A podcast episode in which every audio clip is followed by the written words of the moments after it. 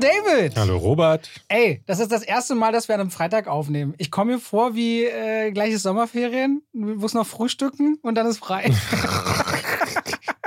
Ist ja auch so ein bisschen frei dann. Der Sommer kommt auch zurück. Ha? Jetzt äh, 26 Grad heute und die Ja, Tage. ey, diesem Sommer traue ich ehrlich gesagt Doch, er kommt mehr. zurück, ich, glaub mir. Die, Ich- vor zwei Tagen haben wir nachts so sehr gefroren, da kamen wir aus die letzte Fahrt der Demeter Ja. und nachdem das da ja in dem Film super stürmisch ist ne, und du kriegst schon im Kino fröstliche Gefühle, kommst du raus und dann haut dir da, was, was waren das, 11 Grad oder so. Das ist die Nein, kommt jetzt- Weiterführung des. Films, der ja auch schon mich ich verspreche dir, wir haben extra einen Gast aus dem hohen Norden und der bringt den Sommer mit. Was für eine Ironie, oder? Ja, ja, ja. Ja, wir haben ihn endlich da, den unmöglichen Gast. Unmöglich- oft angekündigt. Immer ist er uns entwischt. Das ist tatsächlich wahr. Ja, Zur haben wir- 125. Folge hat er mal gesagt, jetzt lasse ich etwas Feenstaub über diesen mittelmäßigen Podcast äh, streuen. Ja, herzlichen Glückwunsch an uns. Danke dafür, dass du da bist. Daniel. Hallo, vielen Dank für die Einladung, von der ich nicht wusste, dass sie schon so wirklich lange existiert. Nee, David erzählt immer, ich glaube, es muss Nee. mal irgendwann einen Moment gegeben haben, wo David wie immer bei den Rocket Beans vorbeikam, um seine Sieger abzuholen. Oder was? Oder du warst zumindest bei den Rocket Nee, Beans. nee, nee. Und Irgendwie dann wird, anderthalb, wo ich bei euch bei den Filmgorillas war, da hatten wir, glaube Ah. ich, das letzte Mal drüber gesprochen. Aber ich glaube, es ist anderthalb Jahre her, dass du das erste und dann Mal. hast du bestimmt im Nebensatz gesagt, klar, komme ich mal vorbei. Und seitdem sagt David jede vierte Folge, Mann, der Daniel Schröckert, der wollte doch vorbeikommen. So ungefähr. Echt? Oh Mann, dass es so lange her ist, das tut mir leid. Das war aber auf jeden Fall nicht beabsichtigt. ja, aber du hast ja auch 91 Projekte. Äh, Es ist verständlich, dass da immer mal wieder was nicht so richtig hinhaut. Für diejenigen, die dich jetzt gar nicht kennen, vielleicht stellst du dich selber ganz kurz mal vor, was machst denn du so? Oh Gott. das Nehmt ist- euch Zeit, Leute. Das Ich will dieses Kapitel eigentlich wissen, als du. Ich stelle manchmal so Fragen, wo ich nicht weiß, ob, die, ob ich die fragen darf. Wenn nicht, schneiden wir sie raus. Okay. Du hast bei der Coupé mal gearbeitet. Ja, was heißt mal? Also oder ich hab- lange oder lange. ich hab lange für die Coupé gearbeitet. Wollen wir mal auf dein Trivia kommen? Ich hoffe, das ist einigermaßen interessant. Ich habe mir eine Trivia ausgesucht aus aktuellem Anlass, weil jetzt gerade ja bekannt geworden ist, dass William Friedkin gestorben ist. Ja. Und William Friedkin gehört mit inzwischen zu meinen absoluten Lieblingsregisseuren. Wir wollten eigentlich auch in dieser Folge noch ein bisschen über seine Historie sprechen. Der ist gestorben, leider, ne, der Regisseur von zum Beispiel French Connection oder Der Exorzist.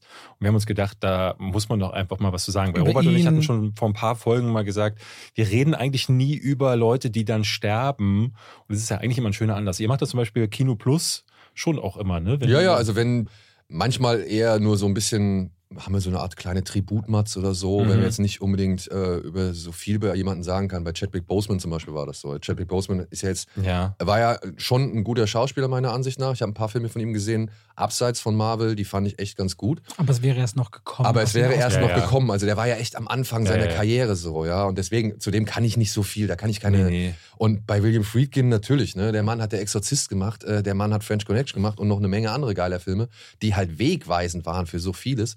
Da redet man Ja, natürlich ja. dann schon eher drüber so. Was hast du denn? William Friedkin war jemand, der tatsächlich schon ein paar ganz gute Kontakte zu eher halbseidenen, unterweltlerischen Menschen gehabt hat. Es gibt eine legendäre Anekdote zum Beispiel zu seinem Großstadt-Thriller Leben und Sterben in L.A. Ich weiß nicht, kennt ihr den?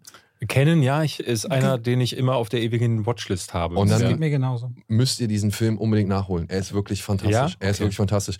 Du wirst Lethal Weapon mit neuen Augen sehen, Okay. wenn du diese Verfolgungsjagd in Leben und Sterben in L.A. siehst, die halt wirklich danach von so vielen Menschen nochmal in einer anderen Du meinst Form diese, wo er zu Fuß einem Auto folgt oder? Unter anderem äh, fahren sie entgegengesetzt in den, also Ah. fahren in den Gegenverkehr. Und das war damals einer der ersten, das war, wenn nicht sogar der erste Film, der das gemacht hat. Ah. Ja, und auch diese ganzen Schnitte und beziehungsweise diese ganze Inszenierung der Verfolgungsjagd war dann halt später wirklich Blaupause für sehr viele. Ja, ich meine, er hat mit French Connection ja auch schon Genau, das genau. mal so gemacht. Ey, auch da, ne? Also French Connection, er hat einen, Du kommst schon Ich wieder weiß. ins Schwafeln. ich weiß, Entschuldigung, Ich ich war Wie bei, heißt dieser Kino- bei Podcast Kino hier? Plus. Wie heißt dieser Podcast Bei Kino? Plus wusstest du das? Es gibt eine Kasse, ähm, wo Daniel, du musst mal Geld reinwerfen, wenn du das Wort Prämisse sagst, Genau. oder?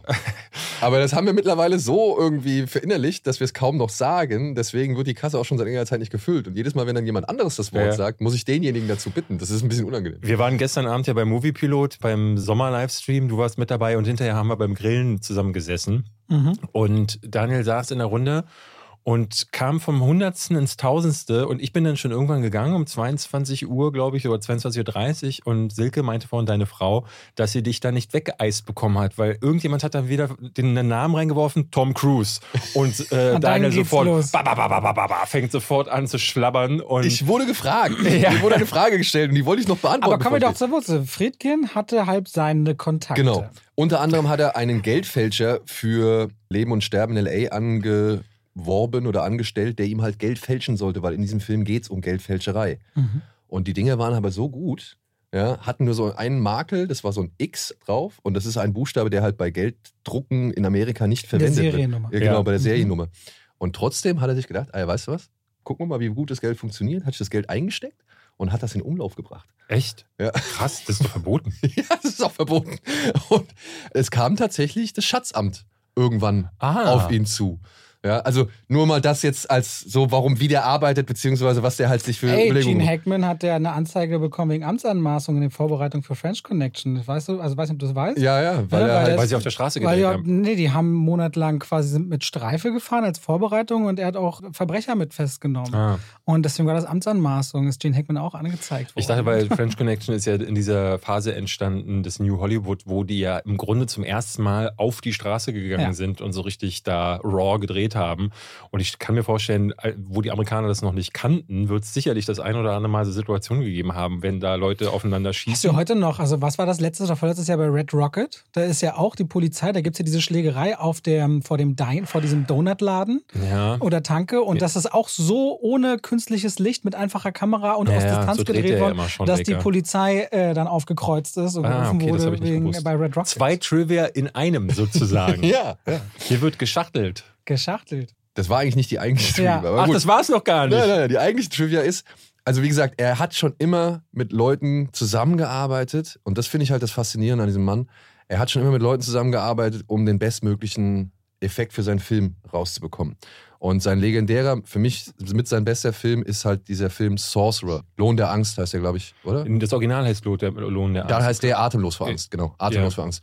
Und das ist ein Remake von Lohn der Angst von Clouseau, heißt der, glaube ich, der Regisseur. Und Friedkin wollte diesen Film unbedingt machen. Und in diesem Film geht es darum, dass vier Menschen einen Last oder zwei Lastwagen voll Nitroglycerin zu einer Bergbauanlage, glaube ich, fahren müssen, weil die da angewiesen drauf sind. Und das müssen sie halt durch den Dschungel machen. Und irgendwann kommen sie an einen Baum. Und sie kommen nicht um diesen Baum vorbei. Also beschließen sie halt, diesen Baum mit dem Nitroglycerin, was sie haben, zu sprengen. Echt? Ja. Und diese Sprengung, die hat die Crew wohl vor enorme Probleme gestellt. Also, Ah, das war im Film. Ich dachte jetzt gerade, sie hätten am Set entschlossen, den Baum einfach zu nein, also ich sprengen. weiß nicht, ich denke mal, das war halt einfach irgendwie eine Attrappe, aber Ja. Friedkin hatte eine bestimmte Vorstellung, wie diese Sprengung vonstatten gehen Ja. soll. Und seine Crew hat es nicht hinbekommen. Also hat er sich erinnert, warte mal, ich kenne da so einen Typ, der wird Marvin the Torch genannt. Marvin the Torch, Die Fackel. die Fackel, ja. Marvin the Torch war ein professioneller Brandstifter. Ach krass. Ja, also der Kann, war man, kann man halt. Geld verdienen?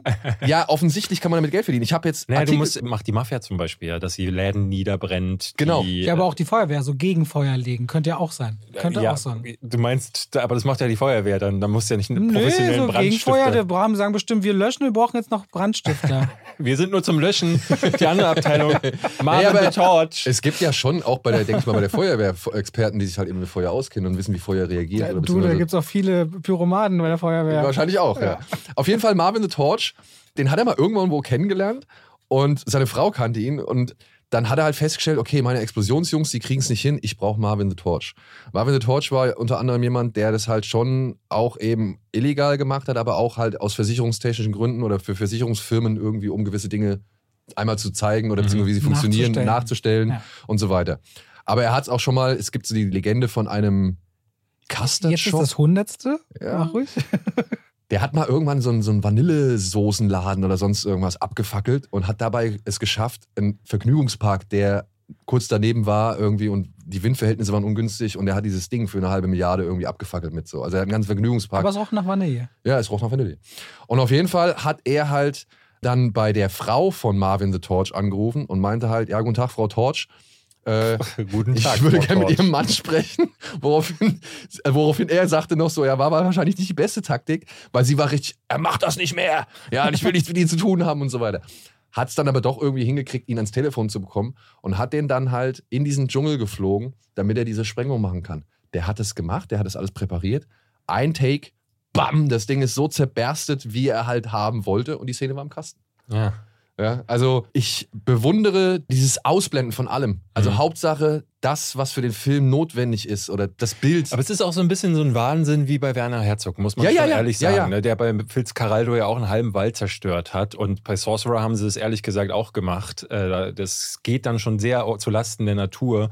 Nicht Aber das. Friedkin ist schon immer einer gewesen, der zu dieser, der gehörte zu diesen Irren aus Genau. Hollywood. Äh, Ich glaube, Francis Ford Coppola würde ich noch dazu zählen. Napalm lässt grüßen. Ja, ne, die Ja. einfach Oder auch Stanley Kubrick. Die sich so sehr als- ist der auch Ja, noch da schon. so und ist ja auch der, ist glaube ich der krasseste Perfektionist von allen. Die, die sich halt so sehr als Künstler verstehen. Und das ist ehrlich gesagt eine Ära, die kriegen wir nicht mehr wieder. Nee. Wir haben gestern Abend viel darüber gesprochen, über Zeiten, die wir uns zurückwünschen, wie schwierig das auch zum Teil Weiß ist. man das wirklich, dass man das alles nicht wiederkriegt? Naja, wie, Weil wie ich denn? finde, New Hollywood entsteht ja aus so einer Ohnmacht von einem Studiosystem, das festgefahren ist und das am Publikum vorbei produziert. Und irgendwann, wenn das passiert, müssen ja immer neue Ideen auf, die funktionieren. Und wenn ich so, ich musste komischerweise, du hast gerade gesagt, sowas kriegen wir nicht wieder und ich musste sofort an die Bilder aus Dune denken Mhm. ne? und Denis Villeneuve. Und wenn ich den so sehe, habe ich das Gefühl, das könnte der Aufbruch zu einer anderen Art Film wieder sein. Ja, aber das Ja. ist so einer unter, äh, unter ganz, Vielleicht ganz ist das, vielen. irgendwann gab es immer einen. Ich glaube, in der Zeit war Bonnie und Clyde ja so einer der ersten, ne? die dann so auf. Vielleicht kommt so eine Phase. Ich wollte nur sagen, ich für mich hoffe nicht, dass sowas nicht nie wieder kommt. Ne? Ich hoffe schon, dass nochmal ein Umbruch kommt. ja, ich hoffe auch. Aber Also, ich, wir hatten ja vor einiger Zeit, dass äh, Spielberg und Lucas ja auch prophezeit haben, dass dieses System, beziehungsweise die Art und Weise, wie inzwischen jetzt gerade große Hollywood-Filme gemacht werden, dass das über kurz oder lang zerplatzen muss. Und wir sehen es ja jetzt gerade an diesem Jahr, wie viele hochbudgetierte Filme wirklich deutlich unter ihren Erwartungen geblieben sind, beziehungsweise viel zu viele Kosten hatten, die sie niemals irgendwie Und ich glaube auch, dass das Phänomen Barbenheimer viel überraschen dürfte, weil das sind nicht die großen kalkulierbaren Herr Erfolge. Barbie, glaube ich schon. Nicht in dieser Größenordnung. Ja. Ja, da hätte ich jetzt für Barbie auch nicht gerechnet. Ja, 400 Millionen vielleicht. Sonst, sonst wenn, wenn ein Studio wirklich denkt, man kann Film kann eine Milliarde machen, stecken sie immer 250 Millionen Budget rein. Naja. Nee, das ist schon. Ich glaube, Gerade Oppenheimer. also ich habe das, Ding Gefühl, es ja könnte nach der Pandemie und der Streamer und der Doppelstreiks und jetzt auch die Visual Effects Artists, die sich solidarisieren wollen gegen Marvel.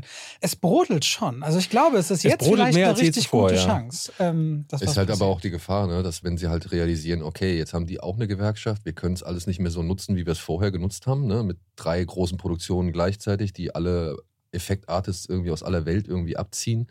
Könnte ich mir halt vorstellen, dass dann auch wieder kleiner gedacht werden muss und wir dann wieder da sind, wo also wo New Hollywood, also das wäre so ein Ja. New New Hollywood. Aber wo. David ja auch aber eigentlich solange, die, will, ne? solange die Streamer, glaube ich, aber als große Gefahr immer noch da sind. Ich meine, ehrlich gesagt, sieht es ja auch gerade so ein bisschen danach aus, als würden sich Netflix und Disney Plus hat gerade die Horrormeldungen, ne, dass die Abonnenten ihnen wegbrechen, dass sie jetzt auch überlegen, gegen das Passwort-Sharing vorzugehen. Aber die Streamer sind noch eine große Gefahr und die werden das Kino, glaube ich, auch weiter im Bann haben, weil der DVD-Markt nicht mehr existiert durch die Streamer. Deswegen wird sich zeigen, ob Hollywood, weil Hollywood gibt es ja nicht mehr nur als Ja. kleinen abgeschränkten Bereich, sondern das ist ja durch die Streamer viel, viel größer geworden. Und das bedingt sich gerade. Ich bin gespannt, wie sich das entwickelt und wie sich auch die Streamer entwickeln, weil daran wird, glaube ich, auch das Schicksal von Hollywood hängen, von diesem klassischen Hollywood Auch so. Kräfte wie so Studios wie A24, die einfach äh, so ganz andere Art Film machen und auch immer erfolgreicher machen. Ja, ich glaube, da kommt. Ich finde es sehr, naja, sehr spannend. Auch nicht so erfolgreich, ne? weil du ja, Bo is Afraid hat, glaube ich, 40 Millionen oder 50 gekostet und hat, glaube ich, nicht mal die Hälfte eingespielt. Ich Was ist das, Talk to Me?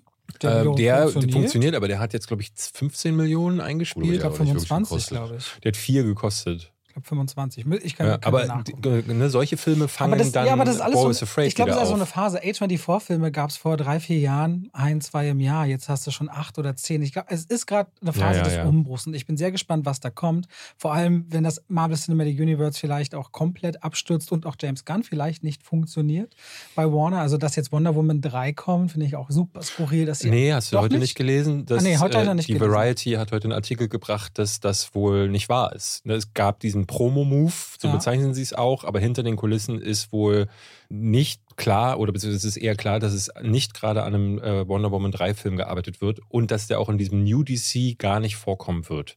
Also es kann sein, dass die Aliens irgendwie. Worlds. Es gibt ja dieses zweite, dieses zweite Segment, was sie da Schluss dann. Auf jeden Fall, ich wollte nur auf die Aussage raus, das werden wir wohl nie wieder bekommen, wo ich glaube, ich denke nicht, dass eine Sache ewig lang gleich ablaufen kann. Und jetzt ist eine Sache am Ablaufen in Hollywood. Ja. Das glaube ich. Das Und damit herzlich willkommen zu, Zu zwei zwei wie Pech und und Schwafeln. Da haben wir das Intro endlich auch mal hinbekommen. Ich würde sagen, wir fangen an, wie wir es immer machen. Ja. Und fragen in die Runde, und zwar den Gast dann immer als erstes, was hast du zuletzt gesehen? Offiziell oder so in, in, der, in der Du Eigenschaft. kannst sagen, was du Du gesehen kannst hast. sagen, was du gesehen hast. Und dann dich einmal ans Embargo halten, natürlich nichts über den Titel was sagen. ist denn du offiziell und inoffiziell? Naja, also es gibt Filme, die habe ich in der Pressevorführung gesehen und da darf ich vielleicht noch nichts zu sagen. Ja. Und es gibt natürlich Filme, die habe ich privat gesehen. Also wenn ich wirklich ganz streng sage, der letzte Film, den ich wirklich komplett gesehen habe, das war jetzt am Mittwoch. Ja, aufgrund eben des äh, Todes von William Friedkin habe ich mir nochmal sein Remake von Die Zwölf Geschworenen angesehen. 12 Angry Men. Ah, Mhm. Äh, den hat er mal 1997, glaube ich, fürs Fernsehen gemacht. Mit relativ bekannten Leuten. Armin Müller-Stahl, George C. Scott, Jack Lemmon, James Gandolfini, Tony Dancer, Ossie Davis, Courtney B. Vance. Also da waren schon eine Menge, sag ich mal, Leute dabei, die man jetzt inzwischen auch noch mal deutlich höher einschätzt. Und ich bin ein großer Verfechter von dem Remake. Ja, Ja. der wird nie wie das Original sein und der wird auch nicht ans Original jemals rankommen. So. Dafür war das Original einfach viel zu früh da und äh, hat auch noch ebenfalls sehr, sehr große und, und hochkarätige Darsteller. Aber ich mag diesen Film. Ich finde es einfach toll, wie es auch ein William Friedkin schafft, zwölf Männer in einem Raum einfach nur reden zu lassen und ich hänge an deren Lippen, beziehungsweise ich verfolge das alles sehr gespannt mit. Ich erlebe nochmal einen Fall, in dem sich ein Mann gegen elf weitere irgendwie versucht zu behaupten, um halt Zivilcourage zu zeigen und man halt im Laufe des Films halt mitbekommt, wie diese einzelnen Menschen gesteuert werden, welche Vorurteile, welche Ansichten sie haben, wie ihre Beweggründe sind, um gewisse Sachen zu bewerten und so weiter und so fort. Das ist der Mikrokosmos der Gesellschaft in einem Raum. Und das Genau. funktioniert halt in den 50er Jahren genauso wie in den 90er Jahren. Genauso wie übrigens bei Black Box. Deutscher Film, der diese Woche gestartet ist. äh, wollen wir über Kandahar noch kurz sprechen oder Deep Sea, die du beide ja auch gesehen Können wir hast? gerne, können wir gerne Weil machen. beide, wir beide haben nämlich Kandahar noch nicht geguckt und Deep Sea wüsste ich ehrlich gesagt, da war glaube ich eine Presseverführung, aber ich Ja. habe, ich glaube, ich habe die E-Mail gelöscht, weil ich dachte, Deep Sea nie gehört. Ja, ähm, Kandahar bin ich gespannt, was du sagst, weil ich hatte deine Kritik zu äh, Covenant gesehen oder Ja. beziehungsweise gelesen. Das war ja der Guy Ritchie-Film über einen Soldaten und seinen afghanischen, war das ein afghanischer Mhm. Mhm. Übersetzer? Ja. Und ich muss halt sagen, Kandahar ist tatsächlich fast das Gleiche. Ja. Ja, also es geht um Gerald Butler, ist, glaube ich, ein CIA-Agent, der hat gerade einen Einsatz gehabt, hat eine iranische Plutoniumfabrik in die Luft gejagt und soll jetzt eigentlich schon einen nächsten Job übernehmen in Afghanistan. Aber weil die Iraner halt wissen wollen, wer dahinter gesteckt hat, haben sie eine Journalistin entführt und, sag ich mal, verhört und die hat daraufhin Informationen preisgegeben, welche dazu führen, dass Gerald Butlers Identität enttarnt wird und halt Genau, durch die Medien. und er geht. muss dann fliehen. und er muss dann fliehen. Im Trailer wird daraus dann so eine, wir müssen was 100 Kilometer zurücklegen. 400, glaube ich. Oh ja, und dann, aber dazwischen gibt es nur Tod und dann fahren sie los und es passiert die Action. Ich bin ja großer Fan von Rick Roman Woe, dem Regisseur. Der hat Shotcaller gemacht unter anderem, aber ehrlich gesagt den besten Teil der anderen Gerard Butler-Reihe, diesen Fast Fallen. Aber was war denn der dritte? Olympus Has Fallen? London, London, Angel. Angel. Angel war richtig gut. Angel Has Fallen, da dachte ich so, oh, die ersten beiden Teile fand ich so stulle, aber der dritte ist dann plötzlich geil. Ist weil Angel, wo die sich alle in der UN versammeln oder war das dann Äh, nee, Das alle Drohnen. Angel ist da, wo er in den Wald geht und sein Ja. Vater ist dann, glaube ich, Nick Nolte oder so. und äh, am Ende ist dann so ganz schlechtes CGI auf dem Hausdach, äh, wo der Rauch aus den, den Feuern, die gelegt wurden, per CGI gemacht wurde. Es sieht alles grauenerregend aus. Aber die Action passt ganz gut. So, dann hat er leider ja Greenland gemacht. Da bin ich. den ich gar nicht so scheiße Ja, fand bin ich den aus auch dem nicht so Kino schlimm. gegangen, den fand ich grotten schlecht. Ähm, und jetzt den. Und deswegen ist so, ich kann, weiß gar nicht, was ich erwarten soll. Und die Kritiken sind ja nicht so geil. Du hast den nicht gesehen, wo seine Frau auf einmal weg ist. Vor, vor einem Ja, aber der ist nicht ne? von Rick Roman Vogue. Ach so, das war beim Regisseur nicht Ja, bei ja, ja, der, der, hieß ja überall anders. Ich hatte den im, Flug, im Flieger Anfang des Jahres gesehen, da Okay. wo er die dann retten muss. Sie geht in eine Tankstelle, verschwindet. Chase. Chase. Chase. Chase nicht so gut, Plane besser als ich dachte. Plane fand ich auch besser. Ja. Also hatte ich, also das war so ein Ding, der hätte in den 90ern locker direkt. Und du glaubst ihm auch, dass er Pilot ist, einfach mal. Ja. Bringt er, macht Und gut. vor allem, er, er stürzt sich ja selbst nicht so sehr in die Action. Das fand ich ganz Den will überraschend. ich noch nachholen, ehrlich gesagt. Ja, weil alle sagen so, der ist so 90er. Ja, der Ja. wird so aus dem Nichts auch ultra brutale Kills Ja? Ja, ja. Cool. Da wird so ein Kaliber ausgepackt, Cool. da fliegt so ein Leichnam schon mal fünf Meter gegen den LKW. cool. Also, er war überraschend äh, unterhaltsam, muss Ja? ich sagen. Ja. Und Kandahar, ja, ich finde Kandahar im Vergleich zu Covenant tatsächlich einen Tick besser. Ja? Ja, weil er halt für mich einen Tick wertiger aussieht. So, ich fand bei Covenant, du hast halt gemerkt, dass der irgendwo auch, In der Kiesgrube gefilmt Ja, wurde. also es wirkte wie Mallorca, so fand ich. Auch diese Ballerei da an diesem Staudamm, wo ich dachte, oh Alter, echt? das ist diese- halt Call of Duty, ne? Diese digitalen Einschusslöcher auf den, weiß ich nicht, auf diesen Pfeilern oder auf dieser äh, Brüstung, die Ja, da an ja. dem Ding ist, so, wo ich dachte, oh nee, Richie, das, warum machst du sowas so? Ja, also das, das hast du doch vorher nicht gemacht. Und bei Kandahar, wie gesagt, da gibt es tatsächlich so ein, zwei Actionsequenzen, wo ich dachte, oh, das finde ich aber eigentlich ganz cool. Sieht nicht so cool aus. Ich will es gar nicht irgendwie schöner reden, als es ist, aber es gibt eine Verfolgungsjagd zwischen einem Hubschrauber und einem Jeep bei Nacht. Und sie müssen halt nur mit Nachtsichtengeräten irgendwie dann darum agieren. Das fand ich schon einfach mal eine nette, coole Idee, die man so noch nicht gesehen hat. Und am Ende gibt es richtig große, breite Bilder äh, durch die Wüste und so. Mhm. Und das habe ich so ein bisschen bei Guy Ritchie vermisst. Es wirkte alles nie wie die Wüste, beziehungsweise wie so ein großes, breites Land. So, ja. Ja, ja. Aber im Endeffekt ist es auch so ein Film, in dem sich die Amerikaner so ein bisschen damit auseinandersetzen, was sie da halt mit ihrem Nahostfeldzug irgendwie A gemacht haben und vor allem, was sie halt auch hinterlassen haben. Also das thematisiert dieser Film auch. ja, das war bei Covenant aber so halbgar. Eben, und das ist bei Kandahar auch nicht viel Ja, garer. das habe ich mir schon gedacht. Wie viel Kritik darfst du üben, dass du trotzdem noch Geld vom Pentagon kriegst? So ungefähr. Ja, ja, Oder, für- oder, oder, oder- Drehlocations. Ja. Oder, Oder militärisches. Material. Ja. Ja. Ja, aber so viel war es dann halt auch nicht. Also so viel war es dann wirklich nicht, weil er ja halt eigentlich ein Agent ist, der eher abseits des Militärs agiert. So. Also man Okay. sieht nicht unbedingt, dass er da auf irgendwelchen Truppenstützpunkten oder so unterwegs ist, sondern halt meistens immer nur in Afghanistan oder innerhalb der Städte und so. Aber alles in allem fand ich ihn Okay. okay. Also Wollen wir mal zum Film kommen, den ich so gar nicht okay fand? nur kurz, Deep Sea. Guckt ihn euch bitte, wenn ihr die Möglichkeit habt. Und ich glaube, in Berlin habt ihr die Möglichkeit deutlich mehr als in Hamburg.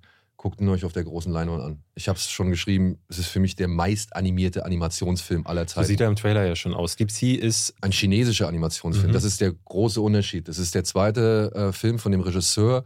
Der hat sieben Jahre Arbeit in diesen Film gesteckt und ich finde, das sieht man in jeder Sekunde, weil dieser Film, der lebt einfach, der bewegt sich in jedem einzelnen Frame auf verschiedenste Art und Weise. Das kann teilweise richtig anstrengend sein. Ich war wirklich sauer auf diesen Film zwischenzeitlich, obwohl ich halt trotzdem gesagt habe, boah, das sieht das gut aus. Aber es ist halt wirklich egal in welcher Szene, es bewegt sich immer Verdammt, ich saß hier, ich glaube sogar im Podcast und sagte so, David, der soll gut sein. Ich so, noch nie gehört. Ich so, ich, sah glaub, dir, der ich, kann ich, was. ich, kan, ich kannte den Trailer, ähm, Ja. aber der Trailer, das ist jetzt schon anderthalb Jahre her, dass ich den gesehen habe, glaube ich. Damals noch äh, ohne Titel, sondern so mit chinesischen Zeichen, die ich nicht entschlüsseln konnte.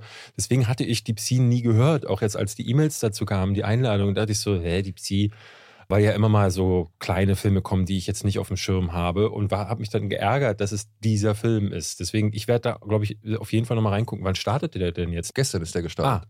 Ja. Ah, okay. Wird Zeit, dass du ein bisschen Mandarin lernst. Am damit 10. dir die August. Ja.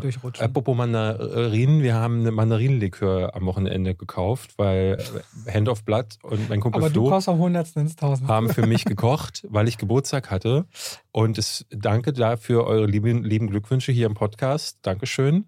Ich habe dir ein schönes du Geburtstagsvideo geschenkt und am nächsten Tag nochmal, als wir im Kino gesehen haben, gratuliert. Ja, Ich mache das sehr ordentlich. Ich wusste bislang nicht, wann du Geburtstag hast. am 6. August. Das äh, tut Dankeschön. mir leid. Alles Gute Nacht. Ja, ich kann ja, ich weiß ja nichts davon, deswegen ist das nicht so schlimm. Ähm, okay, Deep Sea, Kandahar, Gran Turismo. Ich finde, das ist eine Kette, die wir aufmachen sollten. ähm, und auch recht schnell wieder schließen. Wobei wir jetzt wahrscheinlich, wir beide, Robert, das weiß ich, werden wahrscheinlich etwa ab der Hälfte ins äh, Kabbeln kommen, weil da fandest du diesen, diesen grauenhaften Film plötzlich gut. Und das ist schon wie er das framed so. Da Ja, ja. fandest du diesen grauenhaften na, ich, schäme, Film. ich schäme euch. aber also, sag mal so, du fandest diesen grauenhaften Film, also schon mal Gesetz, grauenhafter Film, Ja. plötzlich gut. So als wenn ein Unfall, als wenn etwas passieren würde, was unvorhersehbar und nicht von außen Für mich, ist bestimmt. es, für mich ist es wie ein Unfall. Als du rauskamst und sagtest so, die erste Hälfte fand ich schlimm und ich sagte so, ja, das ist mein Robert. Und dann so, aber die zweite Hälfte und dann ich so, oh, oh. So und bei dir weiß ich auch, bei dir ist, das muss ich mal wirklich dazu sagen, bei dir ist häufig so, ich mag total deine Meinung. Die ist total wichtig auch für mich. Wenn ich äh, bei Letterbox zum Beispiel deine Wertung sehe, denke ich so, ah, Daniel fand den so. Und Was- deswegen was- ärgere was ich mich. bei Gran Turismo Und gesagt? deswegen ärgere ich mich ja mal wieder nichts. Äh, so. Also es gibt ein Das Video. aber zu dem Moment, es gibt da gab es noch ein Embargo, als ich den gelockt habe. Ja, aber du lockst, du lockst äh, Filme, bei denen äh, habe ich oft das Gefühl, bei denen du lieber keine Meinung äußern möchtest, machst du auch keine Sternewertung. Und ich denke jetzt immer so, Mann, wie findet er denn Barbie jetzt? Wieso muss ich ihn mir jetzt zwei Stunden Kino Plus angucken, um das da dann herauszufinden? Deswegen mach das Nee, mehr. Letterboxd Lock, verdienst du kein mach Geld. doch mal die. Sterne. Aber ich muss halt sagen, ich habe halt in letzter Zeit auch wirklich ein noch größeres Problem, Filme eigentlich nur in Zahlen und Sternen wiederzugeben. Ich, ich habe da schon immer irgendwie einen Widerstand gegen gehabt so. Und ich finde es halt bei einem Film wie Barbie, es ist für mich nicht einfach drei von fünf. Mhm. So, weil bei, bei Barbie muss ich sau viel dazu sagen. Ich finde Barbie nicht toll. Ich finde Barbie wirklich nicht toll. Ich finde ihn als Film einfach schlecht. So. Aber ich, ich sehe die Botschaft dahinter. Ich sehe die Elemente, ich sehe die Kostüme, ich sehe die Sets, ich sehe äh, ein paar tolle Gags. Ich sehe einen Ryan Gosling, der mir sehr gefallen hat in diesem Film. Ich fand den wirklich toll. So. Aber das Gesamtpaket von Barbie finde ich einfach viel zu durchwachsen, um zu sagen, oh ja, ich stimme Aber die Leute in sind so, die wollen am Ende wie so ein Nutri-Score auf ein Lebensmittel eine Punktewertung haben. Ja, Und dann sagen sie, wie, sie sich. wie du findest jetzt Gran Turismo halb so gut wie Oppenheimer. Ey, das so. ist momentan mein meist, ey, solche Kommentare. Nee, nee. Aha, also du gibst, dann suchen sie alte Kritiken Das raus zu jahrelang. Trash-Filmen. David, das geht jahrelang. Äh, das geht äh, ah, du jahrelang. findest also äh, Sharktopus genauso Ja. gut wie Oppenheimer. Und das kannst du natürlich nicht miteinander vergleichen. Und ich verstehe auch, also gerade bei mir gibt es ganz viele Kommentare, dass sie mein Wertungsspektrum nicht verstehen. Und ich denke so, ich mache es jetzt so lange, müsste man es nicht verstehen, aber ich, irgendwo ja, es ist natürlich, es kommen immer neue Leute dazu und äh, kann auch nachvollziehen, dass es manchmal einfach nicht klar ist, warum Hm, ich einem Genrewertung. ein Film, der drei Sterne bei mir bekommt, ist ja bei, für mich noch gut, aber zweieinhalb finde ich schon schlecht, weil mittelmäßig. Und die Leute sagen dann, wegen einem halben Stern ist das oft nicht so richtig zu erkennen. Und da denke ich mir auch oft so, ja, es macht wahrscheinlich am meisten Sinn, Wertungen wegzulassen, um dann äh, das Ganze, weil dann müssen die Leute zwanghaft drauf hören. Also wenn du die Punkte hast, dann ist es, glaube ich, für die Leute wichtig als Orientierung so und so viel. Wo ist denn ihre persönliche Grenze nach der Erfahrung? Lohnt es sich ins Kino zu gehen? Lohnt es sich zu Hause zu warten? Andererseits als jemand, der Filme bespricht, wenn du jetzt äh, das alles besprochen hast und dann irgendwie nicht nochmal so abschließend viele Leute das da lässt, finde ich es auch ein bisschen unbefriedigend. Ich glaube, es gibt keine zufriedenstellende nee, Lösung für ich, was ich sehe in den Und ich glaube, damit äh, umzugehen und äh, zu leben, ist das Gesündeste, was man machen kann. Was man bei YouTube aber ganz gut sehen kann, ist, die Leute gucken eine Kritik, springen zur Wertung und springen dann wieder zurück. Ähm, und du verlierst aber auch viele hinten. Also wenn die zum Beispiel eine hohe oder eine niedrige Wertung sehen, und ich habe das immer so das Gefühl, jetzt gerade kriege ich wahnsinnig viele Kommentare. Äh, irgendwo in Amerika oder irgendwo müssen Videos entstanden sein, die jetzt gerade den ganzen Männern erklärt haben, Barbie ist ein schlechter Film. Weil mich hatte das überrascht. In den ersten Wochen kam das bei mir gar nicht, dass Leute geschrieben haben, ja, Barbie, Männer werden da nur hingestellt und du lässt dich so als Kack, also diese Ihr kennt es vielleicht, falls ihr zu Hause nicht, dann googelt's mal.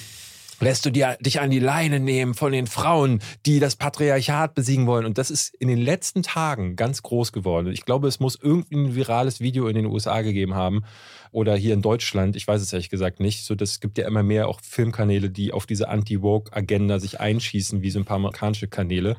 Und dann kommen die plötzlich alle bei mir jetzt an.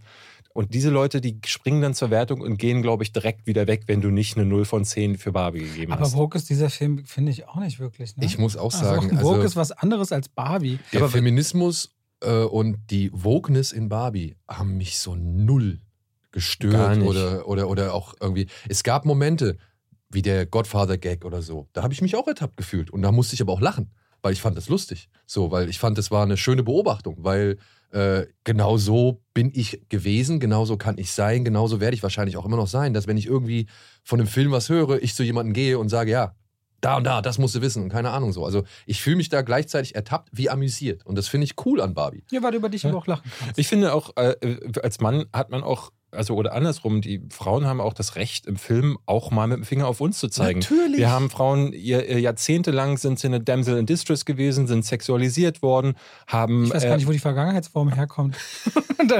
Das, ist ja, das ist ja heute nach wie vor. Ja, so. aber es, es gibt ja einen Wandel, der ist ja merkbar. Und dieser Wandel ist natürlich, der kommt mit ganz, ganz langsamen äh, Schritten. Aber äh, Barbie ist ja so ein Film, der das mit anstrebt.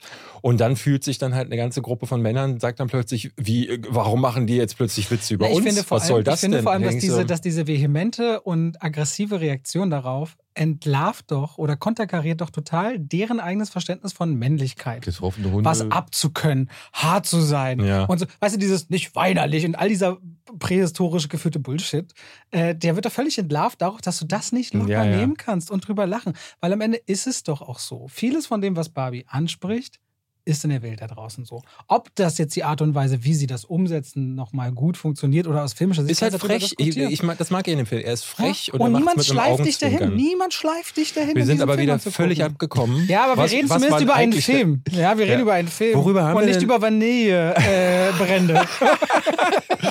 Äh, über welchen Film? Gran Turismo. Gran Gran Turismo. Turismo, ja.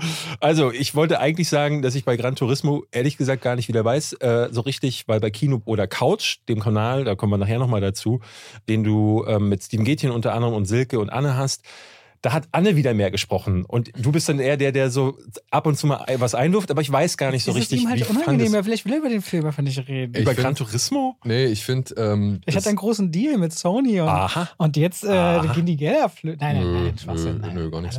Also Gran Turismo, genau wie Barbie, genau wie Beanie Bubble, genau wie Air, genau wie Blackberry und was weiß ich, was da jetzt alles war. Diese ganzen Produktfilme, die jetzt gerade so ein bisschen eine Welle erzeugen, sehe ich nach dem Lego-Film einfach mit ganz gemischten Gefühlen. Und ich bin ein bisschen bei Robert. Ich finde die erste Stunde des Films finde ich wirklich auch echt anstrengend und furchtbar, obwohl ich sogar die Montage in diesem Trainingscamp eigentlich ganz unterhaltsam fand. Also die habe ich mir gerne angeguckt und ich finde auch David Harbour macht da einen ganz guten Job. Aber parallel dazu hast du halt irgendwie in Orlando Bloom, der da am Anfang erstmal diese TED-Talk-Rede zu Gran Turismo hält, wo ich mir gedacht habe, Alter, dreister kann man keine Werbung mehr machen im Film. So. Ja, ich dachte auch so, ich war so hin und her gerissen, weil ich dachte, dass dieser Film beginnt damit, dass ganz klar gemacht wird, Gran Turismo, voll das geile Spiel, Playstation, voll geile Konsole und Sony. Sony wird ja sogar später noch einen Walkman ausgepackt mit dem großen Logo drauf. Ich hatte erst gedacht, so, ich finde das ein bisschen eklig, weil es hier so konkret angesprochen wird. Aber wenn du ehrlich bist, das sind ja alles Produktfilme. Videospielverfilmungen, ne, ein Street Fighter-Film wird nicht gemacht, weil jemand gesagt hat, boah, die Geschichte in dem Spiel ist ja mega. Lass mal auf jeden Fall einen Film daraus machen, sondern es sind alles Produktfilme. Und dann denke ich mir so, ein Film wie Gran Turismo, der zumindest sagte, hier, das ist, wir sind ein Produkt, wir verkaufen das, das finde ich dann erfrischend, sagen wir es mal so. Aber leider verkaufen sie halt in dem Fall ein Produkt, das halt trotzdem Müll ist. So nicht das Spiel, nämlich den Film. Und das war eher so dieser Punkt. Ich, ich gehe da voll mit. Es wirkt sehr befremdlich am Anfang, weil sie es hier so deutlich machen. Aber sie machen es halt mal deutlich. Im Gegensatz zu Mortal Kombat, der Film, der halt echt mir weiß machen möchte, dass sie voll die geile Geschichte zu erzählen haben. Ja, gut, das steht, ich meine, Mortal Kombat, ne? Also ich wollte eigentlich nur Kämpfe sehen und ich krieg halt keine Kämpfe. Ja, nee, du kriegst vor allem keinen Mortal Kombat. Ja. Also das äh, namensgebende Turnier ist nicht im Film. Das macht halt gar keinen Sinn. Und da wären wir wieder bei, bei dem Thema, was ihr eben hattet, ne? Also ich finde es auch mal so überraschend, wie manche Menschen dann einfach auch nicht ganz verstehen wollen, dass man gewisse Dinge gut bewertet für eben die Art und Weise, beziehungsweise für das, was sie sind, beziehungsweise in welchem Genre, in welchem Umfeld, in welchem Bereich sie sich aufhalten. So. Ich bewerte doch keinen Godzilla-Film genauso, wie ich einen Citizen Kane bewerten würde. Zum Beispiel. Oder einen Dune äh, würde ich jetzt niemals mit äh, grüne Tomaten vergleichen, so, weil das sind doch zwei vollkommen verschiedene Welten und oder Anforderungen, die hier aufeinandertreffen. Grüne Tomaten, den Namen habe ich ja ewig nicht Ja. gehört. Fantastischer Soundtrack übrigens. Ja. Oder auch ein schöner Film eigentlich. ja, ja, ich mochte den auch. Aber das ist so, dass so sehr man sich bemüht, irgendwie zu sagen, ich versuche das jetzt hier zu klassifizieren für seine Art und Weise. Und dann kommen diese Vergleiche, ja, bei dem Film hast du da, das und das gegeben. So, wo ich mir denke, ja, weil das halt nun mal eine andere Form von Film ist, eine andere Art von Genre. Ich will ganz kurz mal zu Gran Turismo was sagen, weil jetzt haben wir jetzt im Grunde gesagt, was David daran hasst, warum, dass du irgendwie bei mir Nee, nee, bist. wir, haben noch, wir sind noch gar nicht zu dem Punkt wollte gekommen, jetzt nämlich was ich gerade hasse mal, an dem Film. die- okay, Ich habe noch nicht mal annähernd. ich rede mal, was ich mag, da kannst du sagen, warum du es hast. Hau raus. Also meine Bottomline ist ja übrigens bei diesem Film, habe ich Lust, nach diesem Film Gran Turismo zu spielen? Ja. Hatte ich den besseren Film gesehen, wenn ich erst nach 45 Minuten den Saal betrete? Ja. So, das ist das, wo ich rauskomme bei diesem Film. Der ist sterbenslangweilig am Anfang. Orlando Bloom ist ein Komplettausfall im gesamten Film. Aber mit David Harbour und irgendwie so einer verorteten Figur, die mal so eine Renngeschichte bei Le Mans hatte, nimmt das irgendwann seinen Lauf, dass da so ein Mentor auftritt, bei dem ich merke, der hat schon so ein bisschen Benzin im Blut. Und wenn dieser Film mal nicht nur die Behauptung ist von einem Mann, der das Spiel gerne spielt oder einem Jungen oder der dann versucht, Rennfahrer zu werden, sondern wirklich auf die Strecke darf und dir die Motorensounds um die Ohren knallen und dann ein, zwei Manöver über die Außenkurve so gut aussahen, dachte ich, so in der letzten halben Stunde.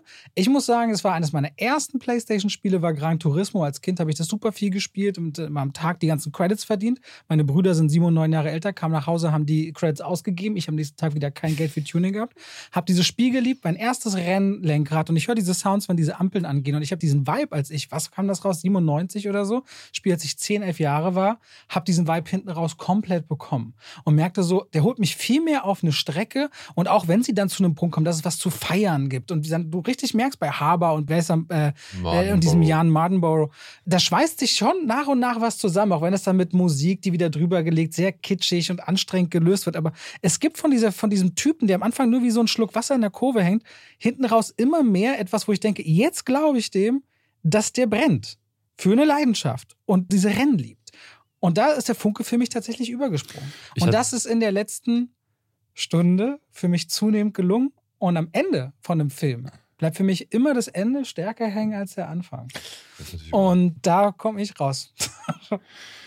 Kann ich wirklich gar nicht nachvollziehen. Daniel und ich haben gestern schon mal darüber gesprochen, dass ähm, es natürlich immer so ein bisschen schwierig ist, wenn man wirklich so viele Filme gesehen hat. Und äh, bei diesem Film merke ich es auch wieder insbesondere, weil ich da saß die ganze Zeit und dachte, boah, es ist krass. Äh, Ich habe es verglichen mit einer äh, Videokassette, wo Papa einen Rennfilm aufgenommen hat und dann aber ganz viele andere drüber gespielt hat.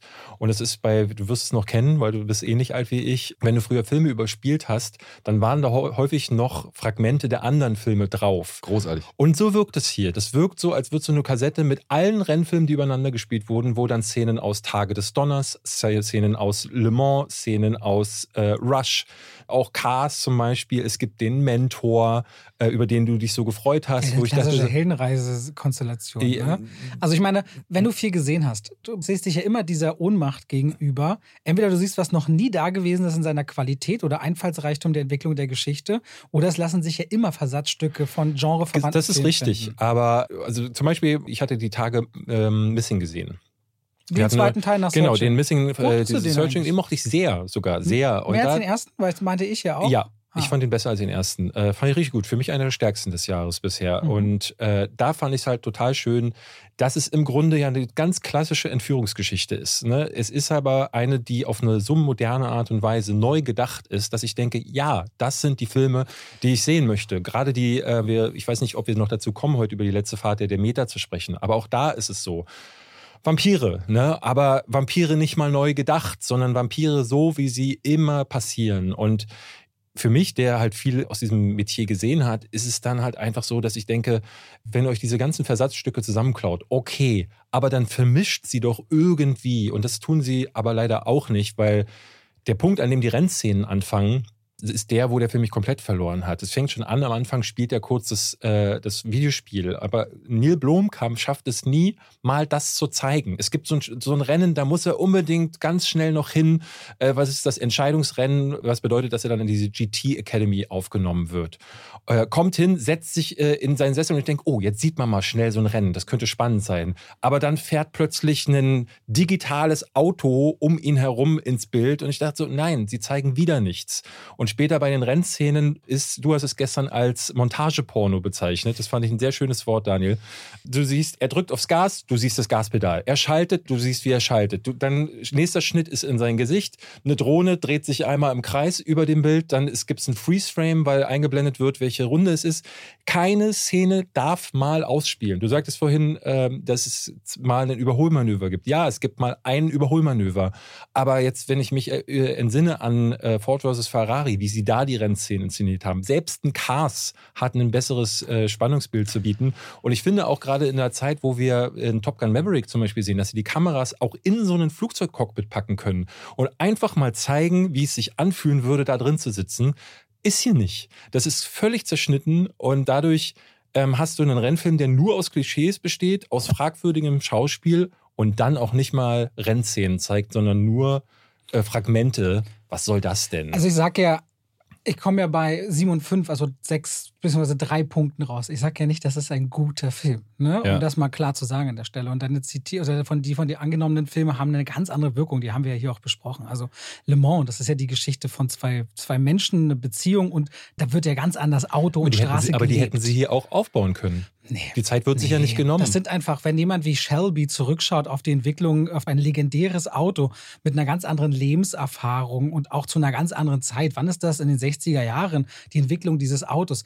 Andere Zeit, ganz andere Qualität an Schauspielern, ganz andere Idee. Der Grundsatz schon, der Affront, dass Ford sich von Enzo Ferrari nicht sagen lässt, er könnte nicht Auto fahren. Schon allein wie in der Fabrik diese Stimmung aufgebaut wird ganz andere Gravitas. Und Cars, da geht es natürlich um den Traum, auch auf der Rennstrecke als Außenseiter gewinnen zu können. Große Motive, einmal an Kinder ja, herangetragen. aber, äh, die, das heißt doch, aber nee, nur, Nee, nur weil diese Geschichten Gran- große Geschichten erzählen, kann habe ich von Gran Turismo von dem Spiel ehrlicherweise nie erwartet. Ich wüsste jetzt auch nicht, wie es gut aussehen könnte, in einem Kinofilm beispielsweise das Spiel mal laufen zu lassen. Also ich sehe voll, dass Neil Blomkamp, glaube ich, Gran Turismo nie wirklich gespielt haben wird, sondern einen Rennfilm erzählen wollte. Aber ich wüsste nicht, wie man ein Spiel abfilmt oder eintaucht, dass es gut aussieht auf einer Leinwand. Wü wüsste ich einfach Es gibt nicht. eine Szene, da sagt die, äh, es gibt ja so eine Romanze, auch so ein typisches Trope aus ja, das ist 20 Minuten. Und da sagt sie dann tatsächlich zu ihm einen Satz, der ist so fast eins zu eins in Tage des Donners. Ne, du hattest gestern auch gemeint, so, das ist wirklich äh, Tage des Donners 2. Ja, oder für die Konsolengeneration. Aber auch da, an wen sich immer Gran Turismo auch richtet. Wer hat einen Tom Cruise-Film aus was, 80er? 80er Jahre gesehen? Tage des Donners? Das ist auch so ein bisschen die Phase. Klar, das ist Ja. als Kritiker der Job, ne? Du kannst das genau das sagen, aber wir wissen auch, dafür sind wir auch schlau genug, deren Marketing geht ja an Leute, die haben niemals Day of Thunder gesehen. Niemals. ja, wir, wir haben aber gestern auch, es war aber auch so ein Punkt, den wir besprochen hatten, weil wir so meinten, so, ja, man kann es ja nicht ausschalten. Also ich kann ja, ich kann natürlich Kann man versuchen. das nicht? Nee, wie Ah, denn? nee, nee, was heißt, nee, ausschalten. Wie aber denn? kann es ein, die Tatsache, dass ich was wiedererkenne, muss das es negativ beeinflussen, was ich dort sehe? Weil ich, ich schon mal erkenne ja ständig, also das Beispiel Missing, da erkenne ich auch ganz klar äh, Strukturen wieder, die ich schon zigmal gesehen habe, aber ich kann da mich darüber freuen, dass das ein Film ist, der Dinge anders verwebt. Ne? Und es muss nicht immer was völlig Experimentelles wie Bo is Afraid sein, Ja, aber was Missing ich mag. Ja schon sehr experimentell. aber jetzt, ich habe jetzt Past Lives zum Beispiel äh, vorgestellt, den wir hier noch gar nicht besprochen haben, weil wir nächste Woche Schöner machen. Äh, wo du, ja, schöner Film, genau. Aber der, der erzählt auch nur eine Romanze. Aber wie er sie erzählt, ist so anders, dass ich mir denke, genau das sind die Filme, die können es ja dann doch. Talk Und to wenn Me du hatten am- wir gestern noch als Beispiel. Talk to Me, genau, das hatten wir auch. Erzähl du doch mal, du meintest gestern auch, dass der ähm, Horror äh, eigentlich super klischeehaft die Also, Ausgangslage. Talk to Me ist für mich tatsächlich dann mit Gran Turismo insofern echt vergleichbar. Ja, ich verstehe das Problem. Wir sehen sehr viel, im, mehr als der Durchschnitt und dementsprechend können wir viel mehr miteinander abgleichen. Aber wenn ich einen Film wie Talk to Me sehe, wo ich denke, das kenne ich aber, das kenne ich aber, oh, das wirkt aber hier und das wirkt aber da. Und dann trotzdem schaffen sie es irgendwie mit fast jedem Trope, mit jedem Klischee, mit jeder irgendwie Wendung, die sie da irgendwie aufgreifen, mal was Neues zu erzählen, einen anderen Dreh rauszuholen, eine neue Facette reinzubringen, eine neue Ansicht draufzubringen und so weiter. Und die geben sich meiner Ansicht nach richtig Mühe, das Altbekannte eben wieder neu oder frisch erscheinen zu lassen. Und ein Gran Turismo macht das nicht. Der gleicht es halt einfach durch sein Tempo und durch seine, sag ich mal, durch seinen Schnitt und so weiter, versucht er das auszugleichen. Und ja, ich habe mich nicht gelangweilt in diesem, in diesem Film. Möchte ich gar nicht sagen. Es gibt sogar diese Szene mit Jimon Hunsu, mit seinem Vater. Jimon Hunzu spielt sehr gut, aber er Der ist verschenkt im gut. Film, finde Ja, ich. der spielt Ja, wirklich das, gut. das, was am Ende passiert zwischen Vater und Sohn, braucht es viel früher, um eine Exposition überhaupt zu haben. Und aber ich kann nicht abstreiten. Ich war gerührt von der Szene, wenn er da auf seinen Vater Aber wenn trifft. Jim Honsu spielt er einfach sofort Der- dir was, wo du merkst, dass es mit dem Mhm. Charakter was ist. Aber auch dazu, ich will gar nicht Gran Turismo verteidigen. Was ich aber so spannend finde, ist zum Beispiel Missing. Als Beispiel hast du jetzt ein paar Mal angeführt. Desktop-Thriller sind ja ein sehr junges Genre. Da gibt es ja noch nicht viele Vertreter. Und dann die Möglichkeiten und Ideen, die du bei Desktop-Thriller hast, wirken zwangsläufig relativ frisch, weil man nicht so weit zurückschauen kann. Oder Talk to Me, wo sie einen zweiten Teil jetzt machen. Ich glaube schon, die Grundanforderung von A24 ist zu sagen, wir wollen das Konventionelle anders drehen. Das gesamte Produktionsumfeld in beiden Beispielen, und ihr habt ja beide recht, sind aber natürlich völlig andere, als wenn Sony sagt, wir bauen unser PlayStation Universe. Ich will Gran Turismo Ja, wenn überhaupt du, nicht aber vergleichen. guck mal, wenn du im Kino sitzt, du willst ja unterhalten werden. Da sitze ich ja nicht da und denkst so, naja, aber der Produzent hatte eine schwere Woche. hm. Na, ich glaube aber, dass viele Gran Turismo, die das Spiel gerne spielen, darin tatsächlich wesentlich, also für sie die Unterhaltung bekommen, wenn sie viel Gran Turismo spielen. Ich glaube, der Gran Turismo-Gamer setzt sich da schon rein und sagt, ich erkenne da nämlich vieles wieder. Ich finde, es gibt deutlich bessere Videospielverfilmungen. Auch selbst ein Uncharted letztes Jahr war unterhaltsamer und das sage ich mit viel äh, Auer ähm, im Bauch. Nochmal, drei Sterne. Ich bin hier kein großer Fürsprecher. Drei, du hast drei Film. gegeben? Drei, also sieben und fünf. Also irgendwas zwischen drei, zweieinhalb, drei, so. such's dir aus. Ich bin kein großer Fürsprecher. Ich finde es nur gerade wahnsinnig spannend, diese Konstellation. Und das lässt sich, glaube ich, alles auch gut herleiten. Und das ist natürlich was, je mehr wir gucken und wir werden, wenn wir unseren Podcast noch viele Jahre machen, immer wieder zu diesem Trichter kommen, wenn irgendwas quasi immer wieder erkennbar ist, stelle ich mir ja auch so die Frage. Für mich selbst, für meine eigene Filmfreude, werden dann auf Dauer, je mehr ich sehe, nicht zwangsläufig Filme, die ich heute noch als mittelmäßig oder gut betrachte, immer weiter abrutschen, allein durch die Tatsache, dass sie dann immer mehr wie Kopien wirken, solange sie keine gänzlich neuen Ansätze oder Blickwinkel mit sich bringen. Ja? Und diese Kreativität in dieser Maschinerie an Menge von veröffentlichten Filmen, ich glaube, so viele Kreative gibt es einfach in dieser Industrie dann wiederum nicht. Ja. ja, aber es zwingt ja auch niemanden, unkreativ zu sein. Ne? Also ja, es zwingt aber genug, es gibt genug Leute, die gerne Lohn und Brot wollen und die ganze und es gibt ja auch die Leute, die es gucken. Aber gerade was, wenn wir über Umbruch reden, Gran Turismo, ich weiß nicht, wie teuer oder müsste ich mal gucken, wird kein so Ich finde aber, das ist dann auch sein. unser Job, das herauszustellen. Absolut. Also wenn jemand Nee, nee. sagt, äh, ich will nur Lohn und Brot, okay, aber dann muss die Kritik dazu auch äh, Absolut. Äh, äh, passend sein. Das ist unsere Aufgabe. Vollkommen richtig. Also Und- Meinung, aber auch Einordnung. Also ich finde es zum Ja. Beispiel wichtig, wenn du eben sagst, wenn du Filme verweist und auf Filme verweist, die Leute gar nicht zuordnen können, macht es dann irgendwann auch mal Sinn, wenn wir eben dann genau sagen, was, was, deswegen macht es bei dir Sinn. Du sagst nicht, das habe ich da und da schon gesagt, du sagst, das gibt es zum Beispiel in Tage des Donners. Diesen Dialog gibt es da und diese Szene da.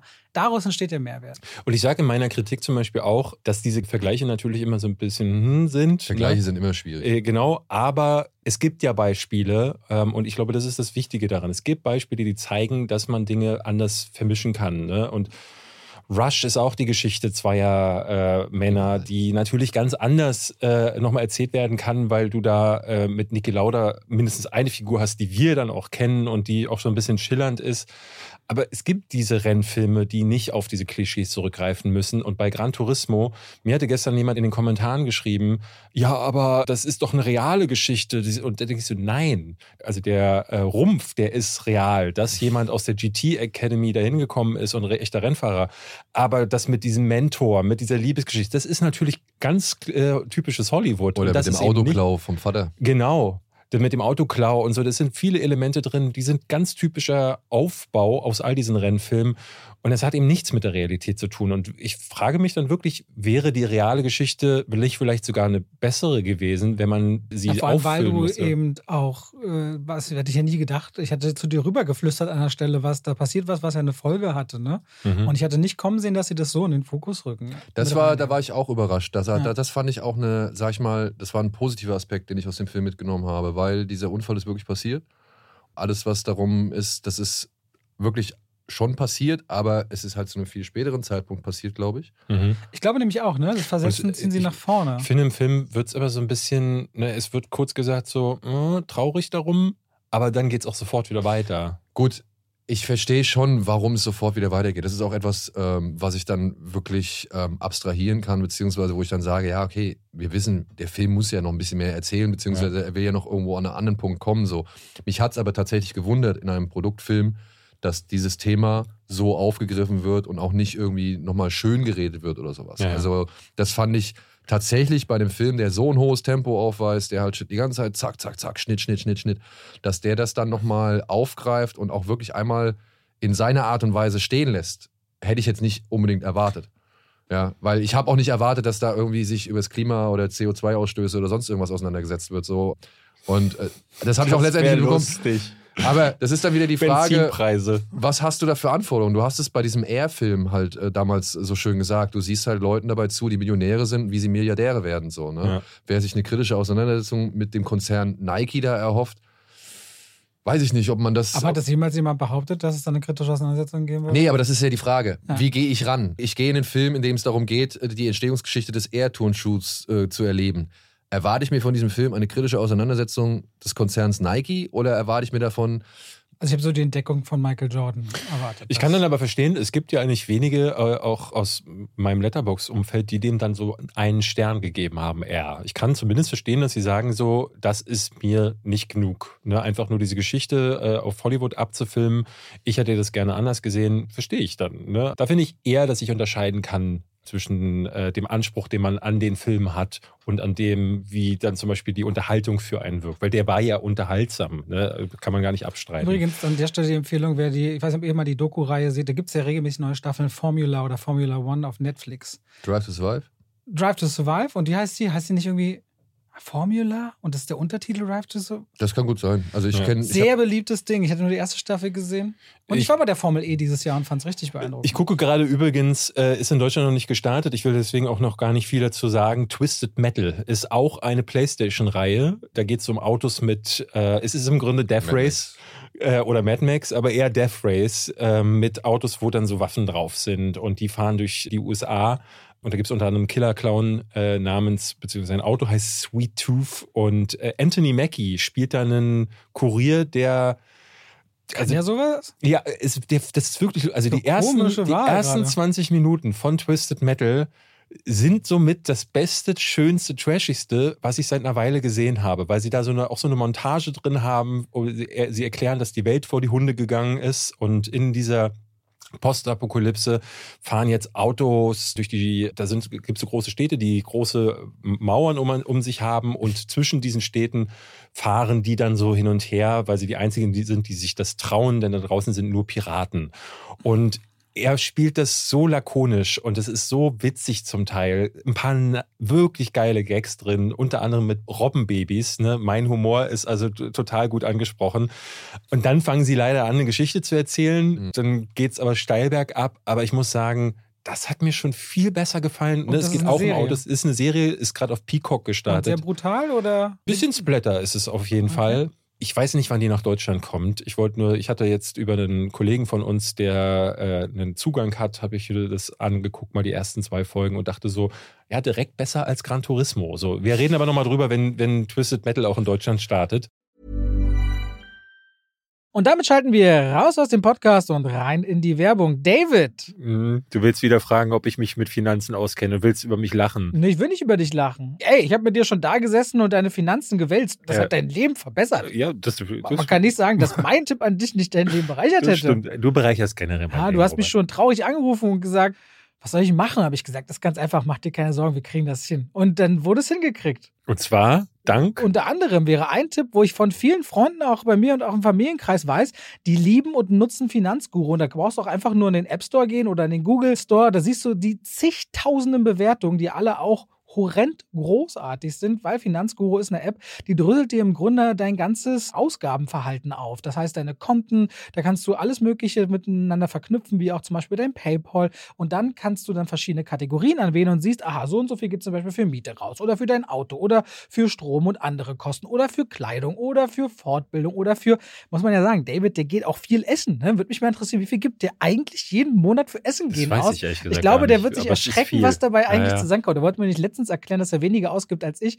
Naja, weil ich gehe ja nie Aber essen. du kaufst dafür gesünder ein. Ja, aber Essen gehen ist immer viel teurer. Würde dir zumindest Finanzguru alles aufdröseln Okay. und daran könnt ihr dann auch zum Beispiel entscheiden, oh, da sollte ich vielleicht sparen oder das machen wir so ein bisschen anders. Und Finanzguru kann euch da auch tatsächlich in der App helfen. Und da gibt es auch eine Pro-Version, denn prinzipiell ist Finanzguru kostenlos. Für 2,99 im Monat gibt es dann sogar noch einen Plus-Zugang, also Finanzguru Plus heißt es dann, mit noch tiefer gehenden Analysen zum Kaufverhalten. Und wir haben natürlich einen schicken Code für euch, nämlich Schwafel. Wenn ihr den verwendet, dann könnt ihr den statt nur sieben Tage, drei Monate kostenlos ausprobieren und dann natürlich weiterführen. Versucht gerne mal mit Finanzguru eure Finanzen besser auf die Reihe zu kriegen. Es ist ja zu eurem Besseren. Die App hat schon gezeigt, dass es viele, viele Leute gibt, die sie mögen, lieben und nutzen. Und damit danke an Finanzguru. Wir schalten raus aus dieser sehr langen Werbung und zurück in den Podcast. Wir kommen stattdessen zu, ja, Jason Statham, der hat nämlich gesagt, so, er braucht noch ein bisschen Taschengeld und wird deswegen mal nach China fahren, fragt mal nach, wie es aussieht, habt da noch eine Idee und die sagen, Haie. Haie unter Wasser. Und zwar nicht nur ein, Haie unter Wasser. Oh. ja, Haie unter Wasser. Es gibt ja auch schon fliegende äh, Haie. Es gibt, also ey, du lachst sie jetzt, alle gesehen. aber entschuldige mal. Two-Headed Shark, Three-Headed Shark, Sand Ice Shark. Shark, Soul Shark, So. Slow Und da Shark. willst du mir sagen, es gibt jetzt den neuen Tim Ghost Tommy Wiseau, Shark. macht auch gerade einen Haifilm. Obwohl da warte ich auch mal ab, ob der doch irgendwann mal jemals fertig wird, dieser Film. Ja, ja, der Trailer sah ja nicht nach einem Nee. fertigen Film aus. Auf jeden Fall, sie haben jetzt sich gedacht, ich glaube, im ersten Teil waren es doch schon zwei Haie, ne? Nee. Nee, war es nur einer? War es nicht so, dass sie Am sagen. Ende war so angeteasert, da unten ist noch ein größerer. nee, war es nicht so, dass sie einen Hai töten und dann plötzlich kommt ein zweiter Hai aus dem Wasser? Ist es doch im ersten so, oder? David, das war 2018 und Ja. ein Trashfilm. Niemand erwartet, dass wir die Anzahl der Haie noch kriegen. Ja, egal. Auf jeden Fall sind es jetzt drei. Nach 70 es Minuten oder so jetzt gab's drei. drei. Und es gibt ja diese. Ähm, Ach, Spoiler ist ja der, der Film. wichtig. Nee, das ist doch im Trailer wird schon verraten. Der Film heißt The Mag 2 Die Tiefe. Und das muss man sagen, nach dem Doppelpunkt kommt der wichtigste Part des Films, in dem etwa, sagen wir, 20 Minuten des Films zugebracht werden, die in kompletter Dunkelheit spielen. Ansonsten sind sie da äh, selbst in dieser Tiefe nicht wirklich unterwegs. Im Trailer sagen sie noch so, da unten ist ein ganz neues Ökosystem. Und ich dachte so, ja, was da wohl unten alles ist. Und dann ist da halt. Wobei ich das ganz süß fand, als sie da so ein bisschen halt langklatschen nichts. und dann ist da unten so unter Wasserkorallen. Das, das fand ich noch ganz ja, aber nett. das geht, diese Szene geht zehn Minuten und dann sind sie ja wieder in einem Gebäude drin. Ich habe ihm dann 1,5 Sterne gegeben. Und ich habe jetzt rausgearbeitet, was ich süß fand in dem Film, um die Das 1,5 war's Sterne schon. zu rechtfertigen. ja, und das ist damit ja auch irgendwo Etikettenschwindel, ne? Also die Haie Absolut, das gar ist wieder statt. eine, also es ist wirklich unfair. Da steht, also im ersten Teil haben sie gesagt, das Ding heißt Mac und alle wissen, worum es geht und 70 Minuten siehst du das Vieh nicht. Und das heißt jetzt hier Mac 2 und die nehmen sich so ernst. Also Jason Statham, der hatte vorher noch so lässige One-Liner bei dieser Reihe, die sowieso bis auf den chinesischen Markt zielt. Jetzt ist er Heli-Dad. Und jetzt ist er auf einmal Ökoaktivist, super gefährlich, Helikoptervater und deswegen so anstrengend ernst, dass er total die Spaßbremse ist. Und eigentlich ist Jing Wu an seiner Seite. Und ich schwöre dir, ich finde, habe irgendwie keinen bei IMDb oder so gefunden, wie seine Rolle eigentlich heißt. Der hat, glaube ich, Ähm, keinen Namen. Ich habe auch Der hat keinen Namen, ne? Der hat keinen Mann. Namen. Der hat wirklich keinen. Wird der nicht einmal angesprochen? Ich glaube, der wird nicht einmal mit Namen angesprochen. Sie sagt doch immer Onkel zu ihm. Ja. Das ne? ist genau so eine Erkenntnis, ganz kurz off-topic. Kennt ihr diesen Zusammenschnitt aller Szenen, in denen Frauen mit Frauen reden in der gesamten Herr der Ringe-Trilogie? Gibt Es, eine, gibt ne? ein, es gibt einmal, da sagt einmal Arwen zu irgendwer Hallo. Und dann kommt direkt der Abspann. Aber Kennt ihr das nicht? Das ist super. kennt ihr diese Theorie, die sie jetzt auch ein bisschen populärer gemacht haben, dass Frodo nicht weiß, wie Legolas Ja, heißt? das habe ich die Woche auch mitbekommen. Das ist richtig Hä? viele, wenn man zurückschaut. Nee, weiß ich nicht. Gibt es so, das? das ist anscheinend Frodo bis zum Ende und nachher, als er, glaube ich, im Bett liegt, kommt Ja, Legolas auch rein. Er guckt Oh. alle, alle, er freut sich Frodo, freut sich auch bei allen, die reinkommen bei Legolas so. Er freut sich, er sagt bei allen den Namen. Wenn sie am Ende durch die Tür kommen, sagt er bei allen den Namen. Nur bei Legolas, da sagt er es halt nicht. Da sagt er so, ah ja, du bist auch da. Also, aber er hat ihn ja vorher schon mal in dem Ring Council gesehen. ja, aber da Ja. haben sie nie miteinander gesprochen oder Ah. so. Sie reden nie mit, er sagt nur, dann sagt der Dings sagt einfach nur, how that Legolas. Das ist, wird ja auch noch von der Seite angesprochen und dann trennen sich ja die Wege. Und wann sehen sie sich denn mal wieder, als er da am Bett ist? Eigentlich sieht er den einmal so richtig. Sagt er nicht, you have my bow? Wo sie, you have my axe. Ja, genau. Ja, schon, you have aber my sword. ja, das kommt ja so hintereinander bei, bei dem ganzen Stress, der den danach erlebt. Aber der da wird sagen die ja der, nicht alle ihre Namen. Der wird noch Also, von der Spinne eingewoben, da vergisst er auch eine Menge. Ja, aber vielleicht hat er ihn gegoogelt, Mann. Was seid ihr denn für rückständige Spinner? Kommen wir bitte wieder zurück zu Jason Statham. Okay. Und sein Partner Jing Wu, der keinen Namen hat, der kriegt so, hast du, hast du den gesehen, Mac 2? ja. Der kriegt hinten raus mal so eine, so eine Jackie Chan Action-Einlage, wo ich dachte, oh, jetzt wird's mal kurz witzig. Generell ist dieser Film ein Komplettversagen, bis es irgendwann nach Fun Island geht. Und dann wird es genau der Film, den ich mag und David noch mehr hasst.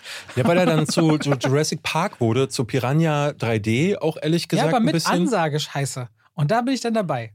Muss ich auch sagen. Ich finde sogar noch viel, viel länger, dass der in der Dunkelheit spielt. Also für mich spielt der Film zu zwei Drittel in der Dunkelheit. Ja, aber nicht wirklich in diesem Trench. Also Ja. es ist so dieses, er, er erfüllt für mich nicht diese Fantasie, die sie im Trailer versprechen. Nämlich da unten dieses Ökosystem zu zeigen. Sie sagen dann auch so, was da wohl für Kreaturen unten sein werden. Ja, und dann sind es exakt zwei.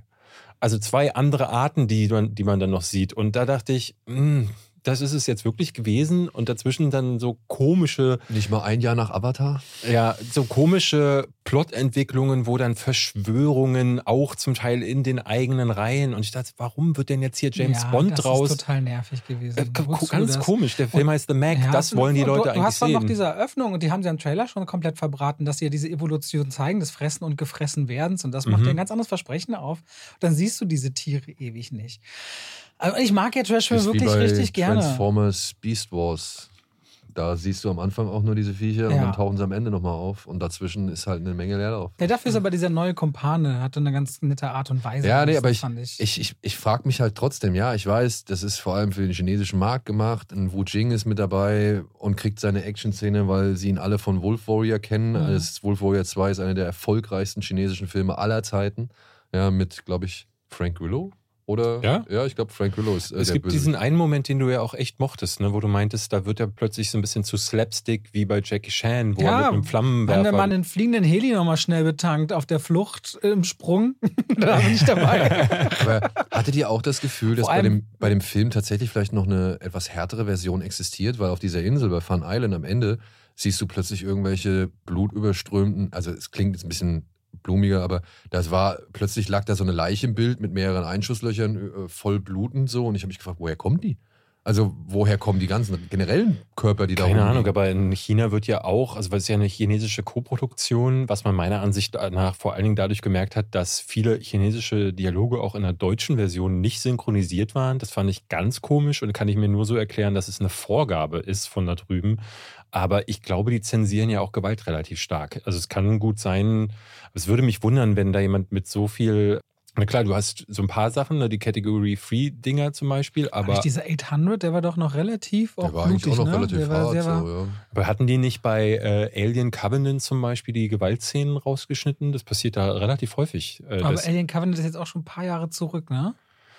Ich habe so ein bisschen das Gefühl, dieser Markt, der dreht und ändert sich da ja auch gerade so ein bisschen. Alien Covenant ist ja nicht schon so sieben, acht Jahre alt inzwischen. ja, aber man hört, also ich habe immer mal wieder, äh, es gibt ja so eine Seite, wo der Überblick ist, wo sind welche Filme geschnitten und in China sind auch viele Gewaltschnitte dabei gewesen. Okay. Also in Japan ist das kein so großes Thema.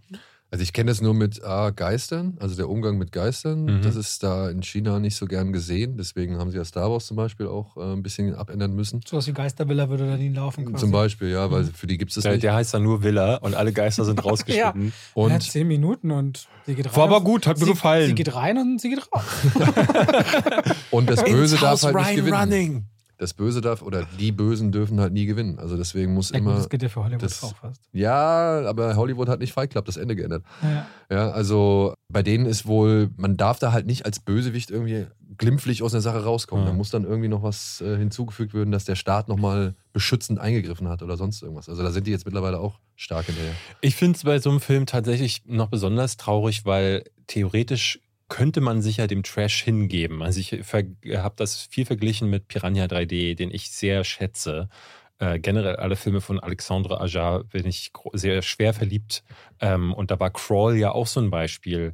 Ist jetzt, ich würde ihn nicht als Trash-Film best- äh, bezeichnen, aber so zwei Riesenkrokodile oder war es eins Also Da dann? war wirklich Suspense drin. Das Ja, war schon, ja. Und Ey, das auch war diese, so diese Idee von gemacht. einem Sturm und, und einer unterspülten Keller in Florida, Ja. wo der Vater vermeintlich drin festhängt. Genau, Nee, und doch, da- der hängt ja drin Genau, fest. und du Und kannst sie dann, geht zum falschen Haus erst, ne? Und das sind zwei Filme für mich vom selben Regisseur, die zeigen, auf welchen Spektren du legen kannst. Du kannst auf der einen Seite völlig over the top gehen mit Piranha 3D, aber dann finde ich, dann committe auch in Sachen Gewalt, weil das ist ja, diese Filme sind ja völlig blutleer. Wie du sagst, man sieht dann am Rand irgendwo eine Leiche. Oder du machst es so, und das ist ja das Skurrile an Mac 2, die nehmen sich ja wahnsinnig ernst, auch in vielen Momenten. Und dann wird's halt quatschig, wenn die Logik, wo, wenn er dann so 25, ich hatte zum Beispiel gelesen, er taucht in einer Tiefe von 25.000 Fuß. Das U-Boot, das jetzt diese, äh, äh, jetzt neulich, Titanic. äh, nicht, nicht die Titanic, sondern dieses U-Boot, was neulich zerstört wurde von diesen Milliardären.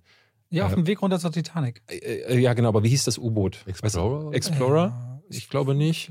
Äh, Was auf je- implodiert ist. Das ist implodiert auf einer Tiefe von 15.000 Fuß. Das heißt, er ist ohne Tauchgerät in, in, in 25.000 Fuß getaucht. Und ich finde, dann wird es plötzlich wieder zum Problem. Und wenn du dich ernst nimmst, dann muss aber da auch wirklich Suspense rein. Wie Crawl äh, gezeigt hat, das geht auch so. Oder Und den Kristen Stewart Unterwasser-Thriller. Wie hieß Underwater. es? Underwater, ja. Der war äh, der war auch nicht schlecht, ne? Da ist dann auch sogar ein bisschen Lovecraftsches Zeug mit drin gewesen, was ich sehr stark fand. Aber wenn du dann in der Mitte dich bewegst, wo nichts von beidem wirklich stattfindet, wo du nicht committest, aber wo du, wenn du auf Ernst machst, nicht wirklich gut filmst, ja, was bist du denn dann? So an, und an wen richtest du dich? Und selbst jemand wie du, der ein Trash-Fan ist, der vorher hier noch prophezeite, da werden wir uns bestimmt in die Haare bekommen. Nee, jetzt kommen wir beide aus dem Kino und du sagst fast, du fandst den sogar noch schlechter als ich, Ja. weil ich habe dem zwei ja, Sterne mich ja dann auch sauer macht. Was soll denn der Scheiß Ja. jetzt? Ich fühle mich hier betrogen, ne? Wo ist mein Greasy Strangler, Hentai, Carmen, vierköpfiger Ja. High-Moment? Da musst du jetzt wahrscheinlich auf Sand? Sharks 2 warten.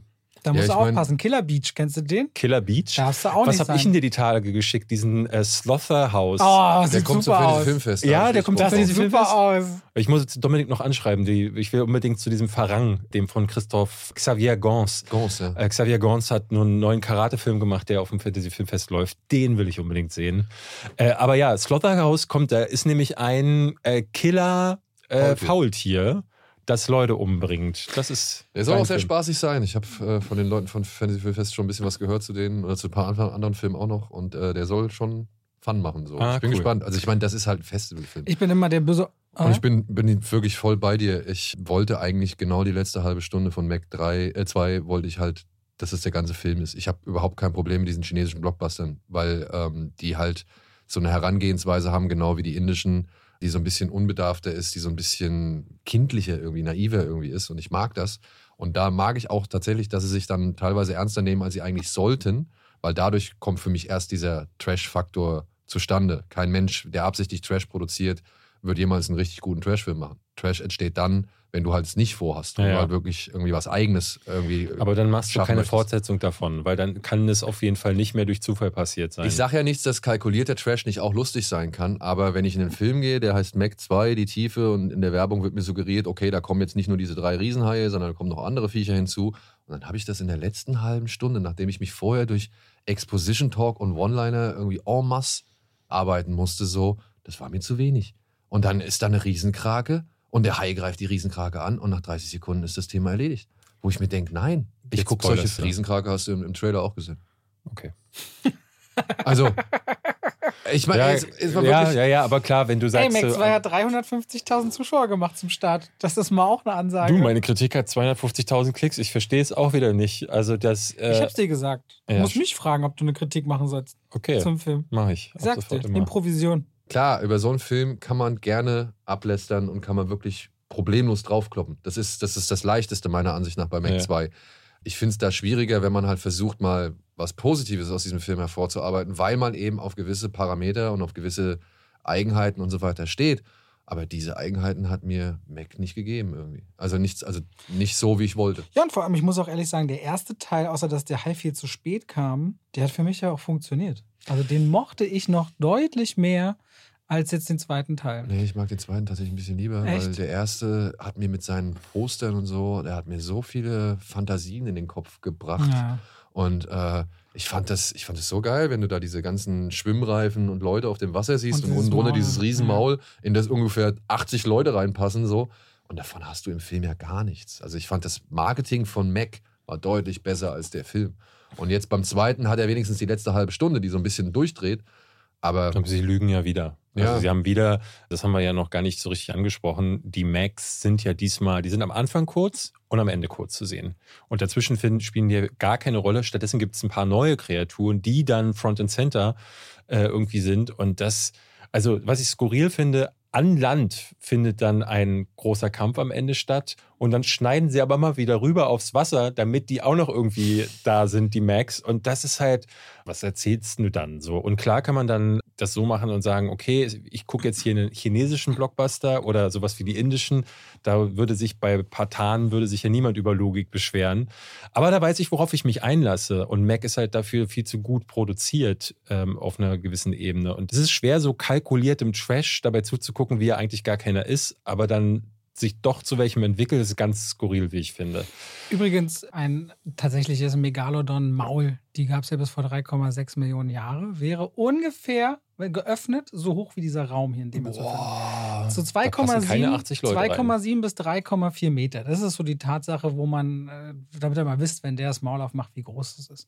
Die letzte Fahrt der Demeter ist, ähm, und es war ges- gestern ganz interessant zu sehen, wir haben gestern Abend wieder mal, wir haben gestern lange gequatscht, muss man sagen. Und da war ein Punkt, da sagte äh, jemand, was ist denn mit denen, die, die die Geschichte, die ursprüngliche gar nicht kennen? Und unter meinem Video habe ich dann gestern Nacht, das wollte ich eigentlich noch schicken als Screenshot, schrieb jemand, ich, 24, habe von die letzte Fahrt der Demeter äh, noch nie gehört.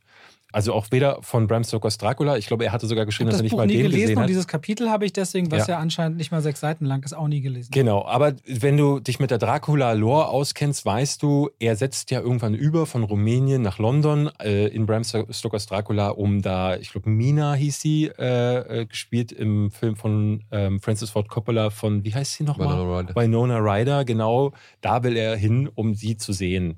Hier machen sie so ein bisschen was anderes draus, denn er findet nicht mehr genug Futter in Rumänien und deswegen geht er auf dieses Boot. Und im Buch und im Film. Im Film ne, sind das so drei Minuten, so eine kleine Montage, wo sie da zeigen, dieses Boot fährt darüber und es werden dann immer, immer weniger Leute darauf, weil Dracula muss Was sich im Buch bestimmt auch cool ist, weil es wechselt dann die Perspektive auf das Logbuch des Kapitäns, ne? Ich glaube, ich habe den das- als Kind gesehen. Das finde ich eigentlich äh, eine ganz coole Perspektive, wenn du nur so Gerade auch, weil eigentlich ist dieses Boot ja wie so eine, eine ein- wie eine fahrende Endzeitstimmung, Ja. ne? durch die Isolation. Und diese Idee aus so einem Logbuch finde ich eigentlich ganz schön, aber ich wollte. Ich muss tatsächlich sagen, dass ich genau aus diesem Grund gestern vor der Pressevorführung schon dachte, und das habe ich ganz, ganz selten, dass ich dachte, boah, den will ich halt wirklich so gar nicht sehen. Wir, wir waren neulich sogar bei der Premiere, da bin ich ja dann nach Hause gegangen, weil ich sagte, ach, den gucke ich mir nächste Woche in der also Pressevorführung du hast an. nicht die Premiere verlassen, bei der du eingeladen warst, sondern du hast gesagt, die guckst du in der genau, ich melde mich gar nicht erst an, das, genau. ja. Weil ich halt so dachte, nicht nur, ich weiß ja, was passiert, sondern auch ich sehe im Trailer sehr konkret ja eigentlich schon, dass sie gar nichts Neues damit machen. Und da ist wieder dieser Punkt, ne? wenn du noch nie einen Vampirfilm gesehen hast und noch nie äh, von dieser Geschichte gehört hast, dann würde ich sogar sagen, geh da rein, weil, das muss man dem Film lassen, er ist wirklich wertig gemacht. Ich finde es voll gut, dass sie auf diesem Schiff sind, dass sie diese Kostüme haben. Die Alles Schau- Babelsberg, ne? ja, ach, wo Alles Babelsberg, Ah, alles Handarbeit, das Schiff sieht klasse aus. Die Effekte sind auch äh, sind nicht immer gut, aber sind gut genug, wie ich finde, ähm, weil manchmal sieht man dann gerade bei Dracula selbst, der hier eher so Nosferatu-ähnlich gestaltet ist und nie so eine menschliche Gestalt annimmt. Das fand ich ehrlich gesagt äh, echt gut und ich mochte auch, dass er in Sachen Gewalt, gerade hatten wir es schon, committed. Es gibt ein paar Szenen. Und der schreckt doch nicht zurück zwischen. äh, äh, Weil ich dachte schon, es gibt doch, es gibt doch so, ja, na, oder es gibt eigentlich so Regeln. Und da habe ich gedacht, bei dem Publikum, wo der Film so als größerer Film hin will, brichst du gewisse Regeln nicht. Geil. Da war ich sehr überrascht, dass er das Ja. dann doch tut. dass er das doch mal. Und deswegen dachte ich so, Finde ich gut. eigentlich möchte ich den mögen, aber ich habe mich so gelangweilt von A nach B, weil es im Grunde ist es Alien auf dem Schiff. Nur dass du in Was ja Alien, erstmal gut klingt. Ja. nur dass du in Alien, wenn du den das erste Mal siehst, nicht weißt, was ist das für eine Kreatur. Ne? Gerade weil das Alien ja auch legendär dafür wurde, dass es ein ganz neues Design hatte und dass diese ganze Meinst du, wenn man Alien heute ins Kino bringen würde, dass sie im Trailer die, diese legendäre Szene ver- ver- 100 verbraten würden? ja, hundertprozentig. Hm. Hundertprozentig. Also das ist ja das äh, Problem auch am aktuellen Marketing, dass du relativ schnell auch siehst, was ist hier eigentlich los? Der äh, Originaltrailer von Alien besteht ja nur aus blitzenden Bildern irgendwann und äh, eher aus, aus diesem aus so einem Wummern und diesem kreischenden Effekt, den sie später bei Prometheus im Trailer nochmal verwendet haben. Hier ist es halt genau das, was du im Trailer siehst, bekommst du. Und das ist irgendwie cool und irgendwie, also wie gesagt, ich fand es wahnsinnig öde, weil du auch hier wieder jedes Vampirfilm-Trope hast. Und gerade was mich total traurig gemacht hat, ist diese Szenen von diesem Meer. Gerade das ist auch toll, wenn sie da so fahren und es kommt ein Sturm, zieht auf und dieses Meer, es stehen ganz oft Charaktere draußen auf der äh, Reling und dann gucken sie da raus und dann dachte ich so, Auf dem Deck. auf dem Deck, boah, jetzt ein Lovecraft-Film. Und ich dachte so, warum sitzen die bei Universal im Studio oder in einem Büro und jemand sagt so, ey, lass doch mal wieder was Neues machen, was mit Vampiren? Und warum sagt dann nicht mal einer, wo ist denn das neu? Lass uns doch mal bitte irgendwas aufgreifen. Und da wäre jetzt ein Cthulhu-Mythos, hätte man hier mit reinwerfen können. Eine Geschichte, man hätte sich eine andere rausgreifen können, weil dieser Film ist mit viel Budget produziert, das siehst du auch. Und da finde ich, da hätte man das auch anders angehen können, statt wieder dieselbe Geschichte zu erzählen. Aber hier muss ich wirklich sagen, ich rede da aus einer Perspektive von jemandem, der gefühlt jeden Vampirfilm gesehen hat. Ich hatte gestern jemanden, der mir in den Kommentaren schrieb, ja, nee, Vampirfilme können auch ganz anders sein und können auch mal frisch sein. Und dann zählte er auf und kam mir mit Filmen von vor 20 Jahren. Ne? Und das ist halt das Ding, wenn ich mir angucke, was Vampirfilme, mir fällt eigentlich nur so Let the Right One In, hieß er so? Ja. Ja, ne? So finster die Nacht auf als Deutsch. einer der letzten, muss ich sagen, die, die mir so einfallen jetzt konkret, wird sicherlich den einen oder anderen noch geben, aber Vampire bedeutet für mich sowas wie Day Shift mit äh, Jamie Foxx auf Netflix, bedeutet sowas wie, es gab noch einen anderen ähm, Aber auf wir haben. Renfield sehr gemocht dieses Jahr. Es gibt ja diese anderen. Ja, aber Ren, ja genau, aber Renfield war ja mehr so auch eine ganz andere Geschichte. Aber wenn, da muss ich dann sagen, das, da sieht man es dann auch wieder. Renfield hat da auch deswegen gefallen, weil Dracula kommt zwar vor, aber wie sie dann mit dem Thema umgehen, ist so anders, dass ich denke, ja. Ne? Und die letzte Fahrt der Demeter, du bekommst, was du erwartest. Aber ich sag mal so, so einen klassischen Vampirfilm, so wirklich nach dem, sag ich mal, einmal eins des Vampirfilms durchdekliniert so, hatten wir ja auch schon lange nicht mehr. Ja, oder? aber das würde ich auch gar nicht mal unbedingt sagen. Also erstmal, es, es gibt eigentlich, was ich sehe die Schwachpunkte eigentlich anders bei dem Film. Ausstattung toll, Atmosphäre toll, Stimmung toll. Die Charaktere an Bord dieser Crew und wie sich dieses Thema entwickelt, ist so, alle bekommen genau so viel Tiefe, dass du weißt, aha, der ist dafür, der ist dafür, der ist dagegen, dagegen. Du erfährst nicht mehr. Und wie sie dann, wenn sie merken, irgendwas ist hier unter Deck merkwürdig. Würdest du auf der Suche gehen, während es nur dunkel ist?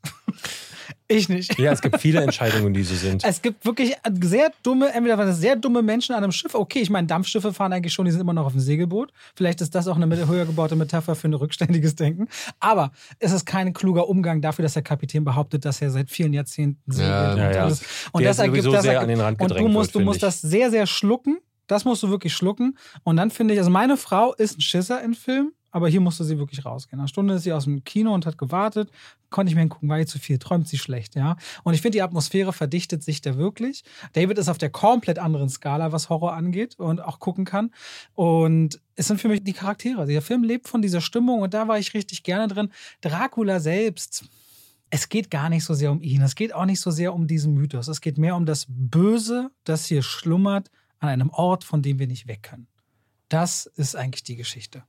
Ja, warum man dafür Dracula wiederum braucht, das ist das Irreführende. Und da verstehe ich, dass man sich darüber ärgert oder auch aufregen kann. Auf Weil das könnte ja Seite- jedes Wesen XY sein. Ja, das ja, könnte aber- der Jeeper Creeper sein. Das ist, also ein bisschen wirkt er auch teilweise so, diese Figur. Aber Ja. welchen Grund hast du, ein Schiff über den Ozean zu schicken, auf dem sich irgendwie so eine Art Bedrohung befindet?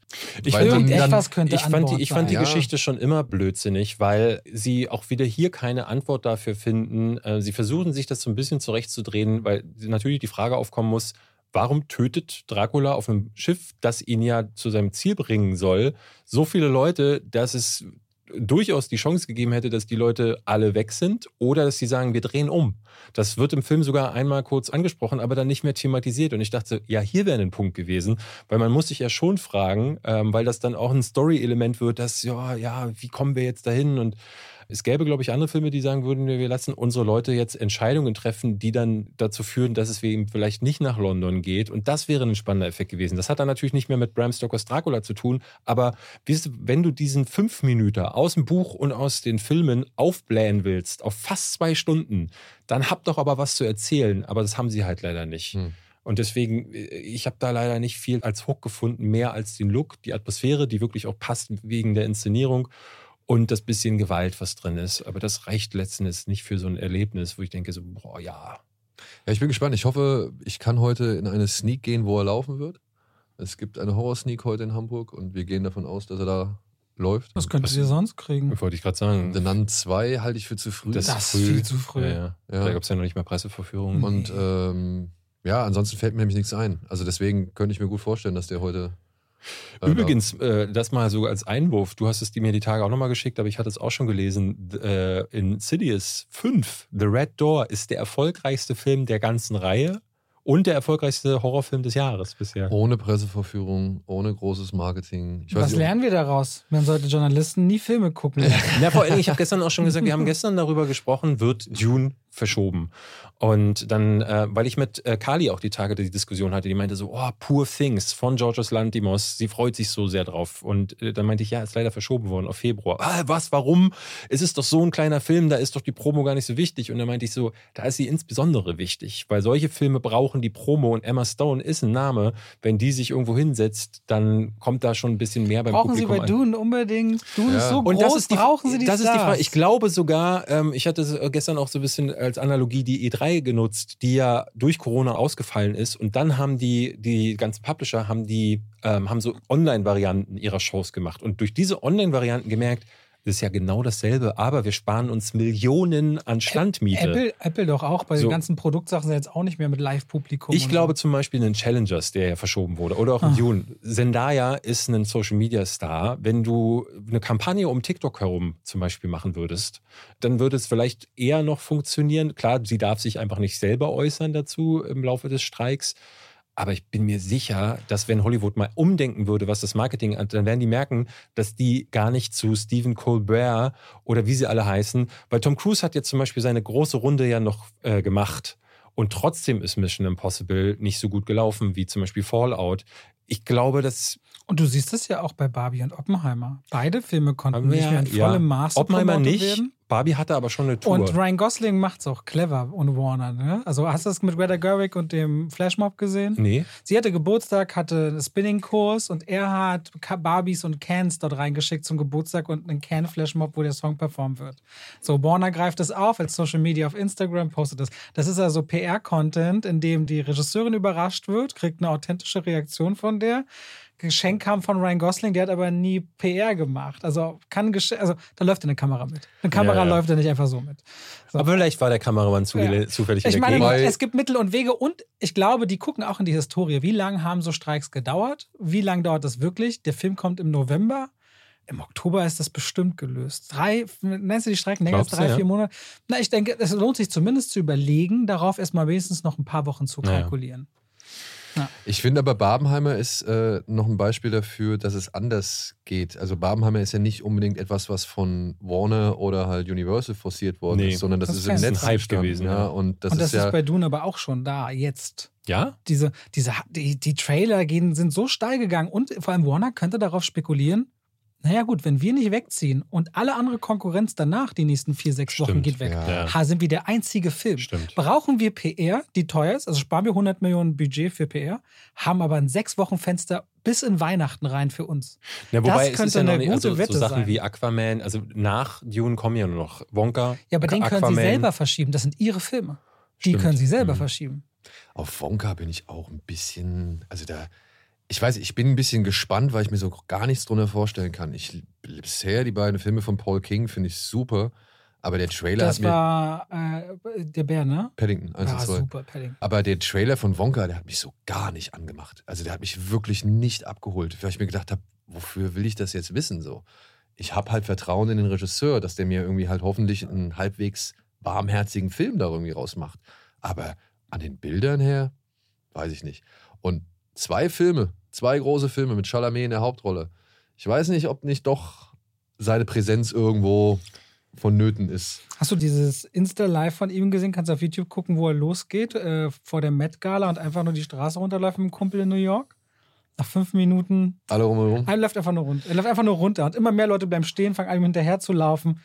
Ist dann einfach nur voll von Fans. Nach fünf Minuten. Ja, ich meine, äh, ich weiß noch, wir hatten damals zum ersten Film, hatten wir so bei uns die, äh, mit Tino die Diskussion, dass, äh, ja, Bei Chalamet, uns im Podcast Genre geschehen. bei uns im Podcast Genre, Entschuldigung, hatten wir so die Diskussion, ob man halt Chalamet, ob der wirklich jemand ist, der zieht. Der, ob der jetzt schon halt so, ein, so eine Reputation hat oder jetzt schon so eine Fangemeinde hat, für die halt Menschen ins Kino gehen. Also, dass halt Dune geguckt wird, weil er die, die, äh, die eine der Hauptrollen spielt. So. Ja, ich würde sagen, mittlerweile ist er an einem Status angelangt, wo er halt schon Leute in Filme lockt, äh, die nur ihn sehen wollen. Na, die neuen War Stars Bones haben, and All mit ihm? War das ja, er? Ja. Oh ja, ich meine, da ist er auch. Aber uns in All war aber auch ein schwieriger Film. Kann man so nicht sagen. Wollen wir über schwierige Filme äh, noch kurz reden von einem Mann, der selber ja scheinbar auch ein bisschen schwierig war und jetzt leider die Tage verstorben ist. William Friedkin, bekannt geworden durch.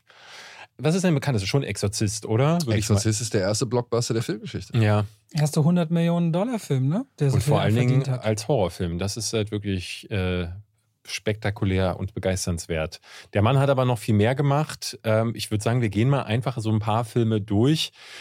Exorzist, leider dieses Jahr kommt ein Remake. Ähm, für mich ist es der beste Horrorfilm aller Zeiten.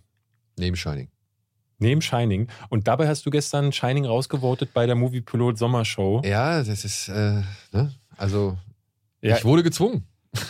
Ich, ich finde den ganz fantastisch, aber ähm, Friedkin hat ja da schon auch gezeigt, dass er jemand ist, der gar nicht davor zurückzuschrecken scheint, dass das natürlich einen mega Backlash gibt. Die waren auch sehr clever, was das Marketing anging, haben dann da ja in Zeitungsberichten veröffentlicht, dass Leute in Ohnmacht gefallen sind. Aber es gab gerade von der Kirche, gab es einen immensen Backlash danach.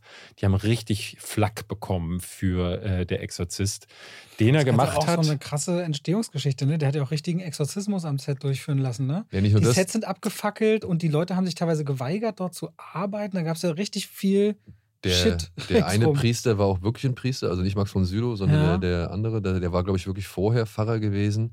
Ich weiß noch, es gibt so eine Anekdote. Es gibt diese Szene, wo sie weggeschleudert wird, weil Mhm. die Tochter irgendwie gerade wieder so so ein Machtschub oder sonst irgendwas hat. Und da hatten sie ihr so eine Art äh, Harnisch irgendwie umgebunden mit Fäden dran und haben sie halt zurückgezogen, damit sie halt wirklich möglichst authentisch so einen richtigen Schwung entwickelt, als hätte sie eine unsichtbare Macht irgendwie durch den Raum gefeuert. Und das haben sie halt gemacht mit sehr viel Schwung, woraufhin sie halt wirklich nach hinten gerissen worden ist. Und die Szene, die man im Film sieht, die ist echt, weil sich, Ellen Burstyn war es, glaube ich, ne? Die hat sich da wirklich verletzt in diesem Moment. Und Friedkin hat aber diese Szene halt drin gelassen, weil es der natürlichste, sag ich mal, die natürlichste Reaktion auf diese Szene war. So, Ja. ja. Und die hat davon, glaube ich, über Jahre hinweg Rückenprobleme mit, mit, Ja. äh, mitgenommen. So, ja. Was Also, ist denn dein Liebling von Friedkin? Äh, mein absoluter Liebling ist Sorcerer? Sorcerer, ja. Ja. Und ich bin aber auch mittlerweile ein riesengroßer Fan von Leben und Sterben in L.A. Den finde Ah, ich. den muss ich gucken. Ach, den muss ich dann wirklich auch gucken. Es gibt so zwei, die ich auf der Liste von ihm habe, von ihm, den ich, äh, Cruising nämlich noch. Cruising mit, mit Al auch- Pacino. Skandalfilm. Da schleust er sich, glaube ich, als Polizist in die äh, schwulen Szene Genau, ein. weil halt in der schwulen Szene äh, diverse Mordfälle aufgetreten sind. Ja. Und dieser Film hat damals ja einen Blick in, in diese Clubs und, und Lack- und Leder-Geschichten geworfen, äh, den es bislang noch nie so gab. Und deswegen sind aber auch die ganzen queeren Organisationen auf die Barrikaden gegangen und haben gesagt, ey, die wollen uns hier alle in irgendeinem dämonischen Licht darstellen und so, Mhm. bitte boykottiert diesen Film. Ja.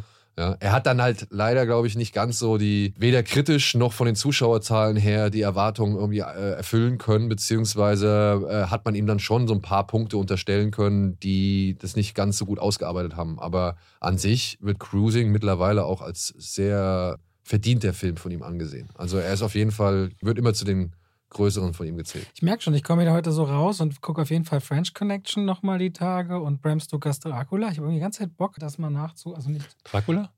nicht weil der von ihm Ach ist, so. aber heute aus dem Thema. So bekomme ich so richtig Lust so auf so Filme und halt Dein Leben und Sterben in L.A. Weil so sehr, wenn ich in seinen Lebenslauf schaue, und ich hatte nochmal so gelesen, auch vorher als Journalist, ich bin da nicht so drin, tatsächlich. Der Typ, er nimmt halt kein Blatt vom Mund, ne? Er sagt halt auch irgendwie, keine Ahnung, ich bin während der Exorzist fünfmal gefeuert worden, so. Und immer wieder zurückgeholt worden. Also ist mir scheißegal. Also, mir kann kommen, wer will. Ich glaube, er hatte ja einen Oscar bekommen für French Connection. Auf Ja. jeden Fall, den Der hatte Film er, hat fünf Oscars den hatte bekommen. er schon erhalten. Und dann kam der Exorzist. Ne? Ich weiß ehrlich gesagt gar nicht, wie die Produktionsumstände waren, aber man sieht es dem Film zumindest nicht an. Nö, aber sie waren nicht ganz unproblematisch so. Also es ging ja schon los überhaupt mit den Rechten des Buches und so weiter, die er da holen musste. Ja, der Ort galt da als auch verflucht, wo sie gedreht haben. Ja. Das waren so richtig Anwohner, die den Dreh verhindern wollten und so. Ja, und dann, naja, hast du zwei Filme, die wirklich Wellen geschlagen haben, die Repräsentanten für das New Hollywood waren, die an der Kasse erfolgreich waren. Und dann setzt du dich hin und nimmst so ein Projekt in die Hand, was dir wirklich am Herzen liegt und was halt das Pech hat, gegen einen Film namens Star Wars im gleichen Jahr Ist es, anlaufen ja, zu müssen. äh, Sorcerer lief dann kurz danach oder kurz davor, ich weiß gar nicht, ja. Aber ich glaube auch, dass das so ein typischer Film gewesen ist, der, der hat sich dann auch ein bisschen an den Ambitionen verhoben. Ich finde Sorcerer auch sehr gut, muss aber sagen, dass der zu groß auch Ja, tatsächlich ja. zum Teil ist. Und dann hat er sich davon hier ne, von diesem Flop nicht mehr erholt. Nie ne? Dann. Nee. es kam Cruising, der ja dann auch äh, kein Riesenhit gewesen ist. Ich muss gestehen, dass ich selbst so die neuen Sachen nicht. Ich hatte noch, der hieß The Guardian, glaube ich, mit so einem Killerwald. Kennst du den? Das Kindermädchen. Das. Kindermädchen, genau. Ja. Den hatte ich noch gesehen. Den fand ich aber super obskur. Da habe ich gar nicht gedacht, dass der von Friedkin ist. Ja, den habe ich mir im Zuge so, da, da habe ich mir gedacht, ah komm, guckst du dir jetzt mal alle Exorzist-Filme an, so. Dann habe ich dann Exorzist 2, 3 und dann habe ich dann mitbekommen, okay, der, der, der den ersten gemacht hat, der hat auch dieses Kindermädchen gemacht, den habe ich mir angeguckt.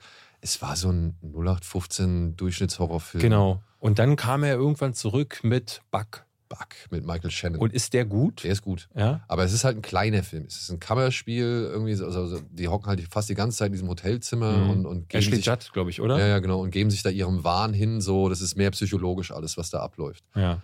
Dann kommt aber noch einer der vorerst letzten Filme von ihm und der war richtig cool. Das war für viele, ah, die haben das nicht mitbekommen, aber Killer als Matthew Joe? McConaughey dann äh, plötzlich auf einmal in so ernsten Rollen oder in so eher düsteren Rollen zu sehen waren, da war Killer Joe Ah. auf jeden Fall einer der Grundsteine dafür. In dem War das Film. auch so die Zeit, wo Matt dann später ja, genau. kam? Ne? Das ist so Matt, Killer Joe und ich glaube äh, Lincoln Lawyer. Lincoln er. Lawyer und dann so langsam übergehen in äh, Dallas Buyers Club.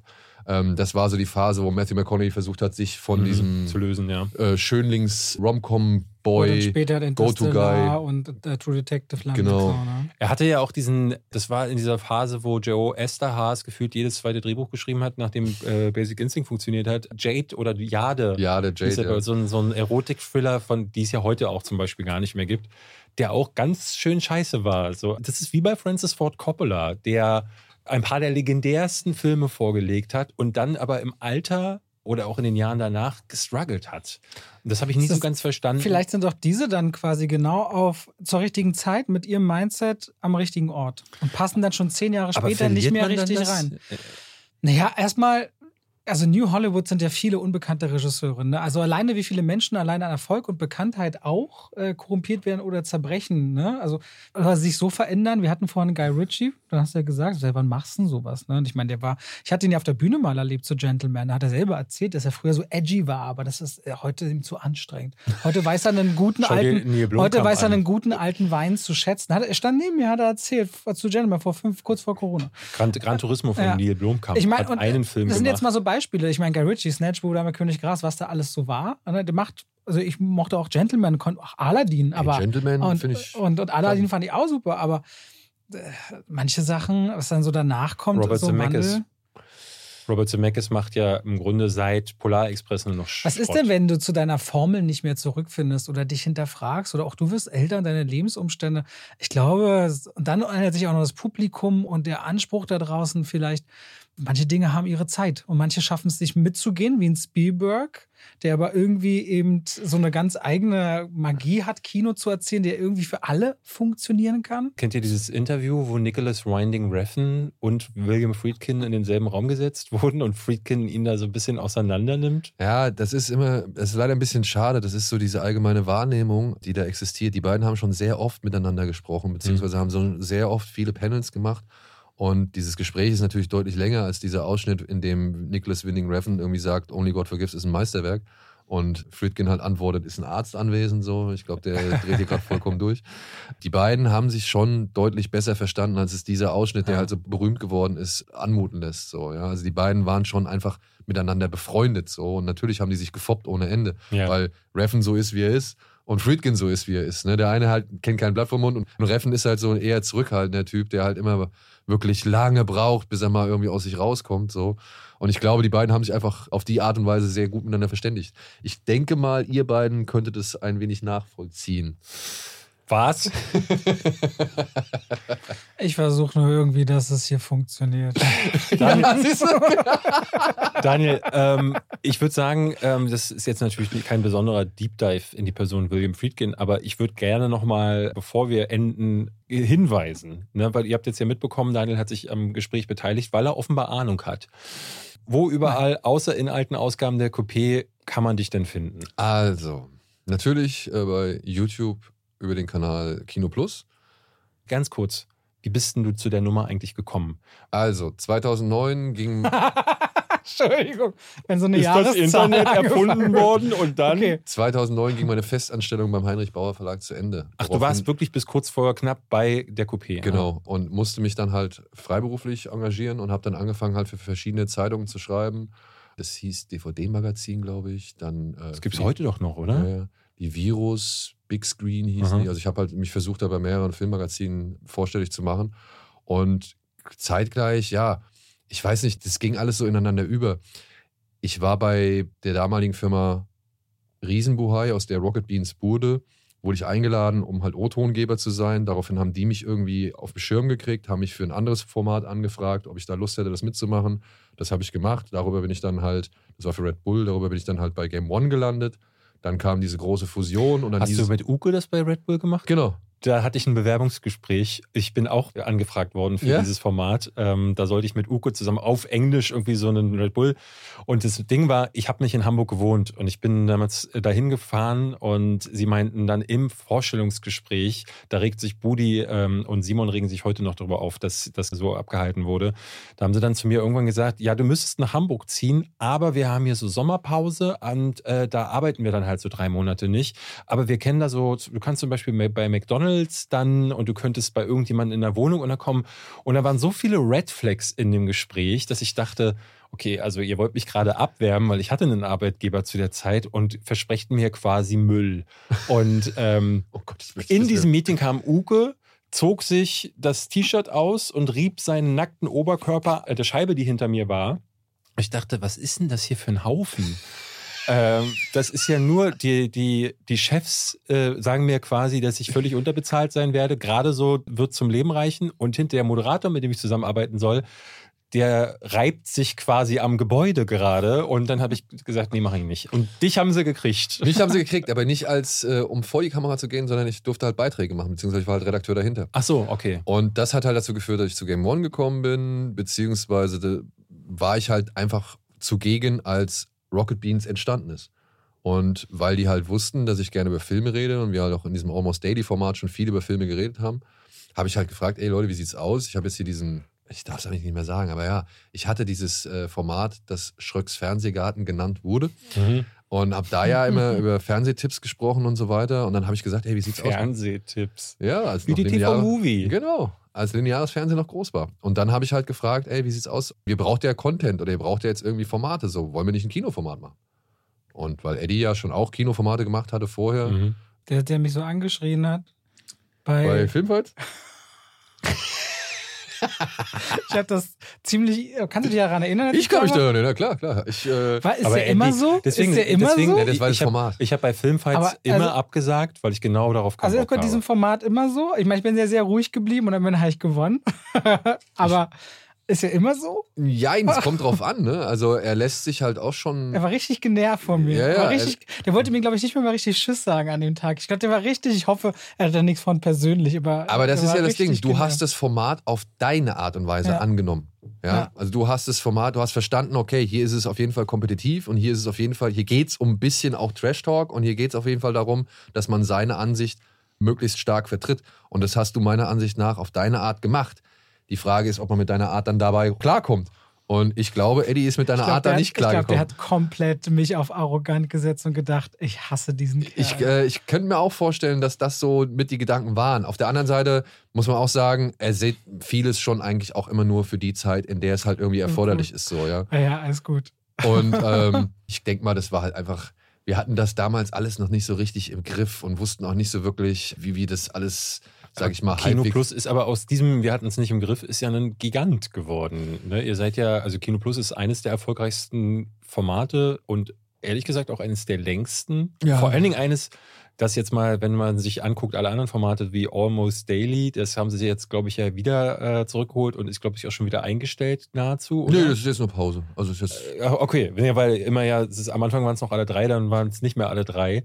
Aber Kino Plus ist halt Kino Plus seit all der Zeit und du versuchst es jede Woche hinzubekommen. Ja. Und das finde ich krass. Also wie lange machst du es jetzt? das ist jetzt, also wir werden jetzt am 14. Februar nächstes Jahr Das ist immer euer Valentinstags Ja, ja, aber das war, ich glaube, also kurioserweise ging die erste Folge von Kino Plus am 14. Februar vor im nächsten Jahr zehn Jahren. Zehn. Boah, Weil das ein krass. Donnerstag hätte ich gar war, nicht oder was? Ich glaube, ja. Das hätte ich gar nicht gedacht. Aber wirklich, das finde ich wirklich äh, toll. Und ihr hattet in der Zeit wahnsinnig viele Gäste aus dem Filmgeschäft. Über die Jahre hast, hast du dich ja dann auch mit Steven Gätjen, das hat, glaube ich, mal als Gast angefangen, dass er vorbeigekommen ist. Jein, also das hat eigentlich, das ging dadurch los, dass das Format Steven liebt Kino, was früher mal auf Tele 5 und dann auf Pro 7 lief, Mhm.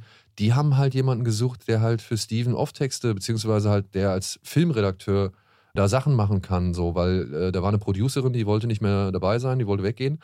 Und weil die aber befreundet war mit einer Freundin von meiner Frau, die wusste halt, dass ich halt filmtechnisch auf jeden Fall schon einiges gemacht habe, hat die mich halt da vorgestellt. Und dann bin ich dahin und es war Match in Heaven. Cool. Und äh, dadurch kam ich halt zu Steven Lieb Kino, dadurch habe ich Steven kennengelernt und parallel zu Kino Plus habe ich halt die ganze Zeit Steven Lieb Kino gemacht, was mir halt dann doppelten Zugang ermöglicht hat zu eben Filmen, Premieren, Interviews und so weiter. Und da konnte ich halt aus beiden, sag ich mal, Quellen viel schöpfen und beides jeweils ineinander einfließen lassen. Und das fand ich halt dann sehr Haben sich schon mal Leute bei euch geprügelt auf der Couch wegen einer Meinung? Fast? Fast, fast. Ja, ja. Was ja. war das? Das war dann auch Eddie. Wer hätte es gedacht? Äh, war dann auch von Eddie und Andy. Ähm, da gab es mal einen legendären Streit über Requiem for a Dream. Aha. Weil Andy der Meinung war, dass es jetzt mittlerweile schon fast Comedy ist. Und Eddie der Meinung war, nee, das ist nicht Comedy. Und irgendwie haben die beiden sich da dann doch ein bisschen hochgeschaukelt. Und es wurde intensiver, als es hätte eigentlich sein müssen. Ja, aber ey, das ist auch alles Anekdote halt, ne? Und jetzt hast du, ihr hattet ja Filmgorillas bis vor kurzem. Filmgorillas ist ja leider, muss ich tatsächlich sagen, war da ein bisschen enttäuscht, ähm, eingestellt worden, das Du, Format Nicht nur du. vom ZDF. Jetzt habt ihr euch äh, reformiert auf einem neuen Kanal oder zumindest den gab es schon von Steven, Kino oder Couch. Genau, also Steven hatte einen Podcast, der hieß erst Süß oder Salzig, glaube ich. Und der aus dem wurde dann Kino oder Couch. Den macht er jetzt schon seit auch ein paar Jahren. Aha. Und weil wir den Namen Filmgorillas nicht übernehmen durften, beziehungsweise den Kanal nicht übernehmen durften, die Gründe dafür kenne ich nicht, das kann ich einfach nicht beantworten, haben wir gedacht, okay, dann machen wir uns jetzt halt einfach, versuchen wir jetzt unser eigenes Ding hochzuziehen oder beziehungsweise versuchen einfach das, worauf wir eigentlich Bock haben, weil das macht eigentlich Spaß, auch mal in diesen kürzeren Sachen irgendwie Dinge auszuprobieren und zu präsentieren, dass wir jetzt versuchen halt einfach nochmal mit Kino oder Couch bereits existierender Name durch den Podcast mit dem Kanal so ein bisschen fusionieren, ein bisschen irgendwie streuen Mhm. und breiter werden lassen. Versuchen wir es jetzt halt einfach nochmal, das groß zu ziehen. Da macht er ja so Sachen, Steven und Silke gucken Horrorfilme, äh, was zu meinen Favoriten gehört. Äh, ehrlich gesagt finde ich aber am besten, wenn du wie neulich, äh, was hast du, das Söldnerkommando, Das Söldnerkommando. Trash-Filme deiner Frau zeigst. Das mag ich tatsächlich, weil das sind so Sachen, die gibt's halt nicht. Ne? Kritiken kriegst du überall. Aber das sind so die Sachen, die sind mal ein bisschen neuer gedacht. So, und das finde ich ehrlich gesagt schön, dass es ist. Also Kino oder Plus. Nee, Kino, oder Couch. Ja, Kino, oder Plus. Kino Plus. Kino Plus. Dann Pod- Genregeschehen habe ich schon angesprochen. Genregeschehen. Das ist der Podcast, den mache ich mit meinen beiden ja, Festivalfreunden beziehungsweise Festivalgängern, Tino Hahn und André Hecker, weil die halt ja auch A, immer einen großen Febel für Horror haben und dann aber halt auch sich immer wieder in anderen, sag ich mal, Bereichen austoben. Ich meine, Tino ist halt jetzt Mr. Indian Blockbuster so, ja.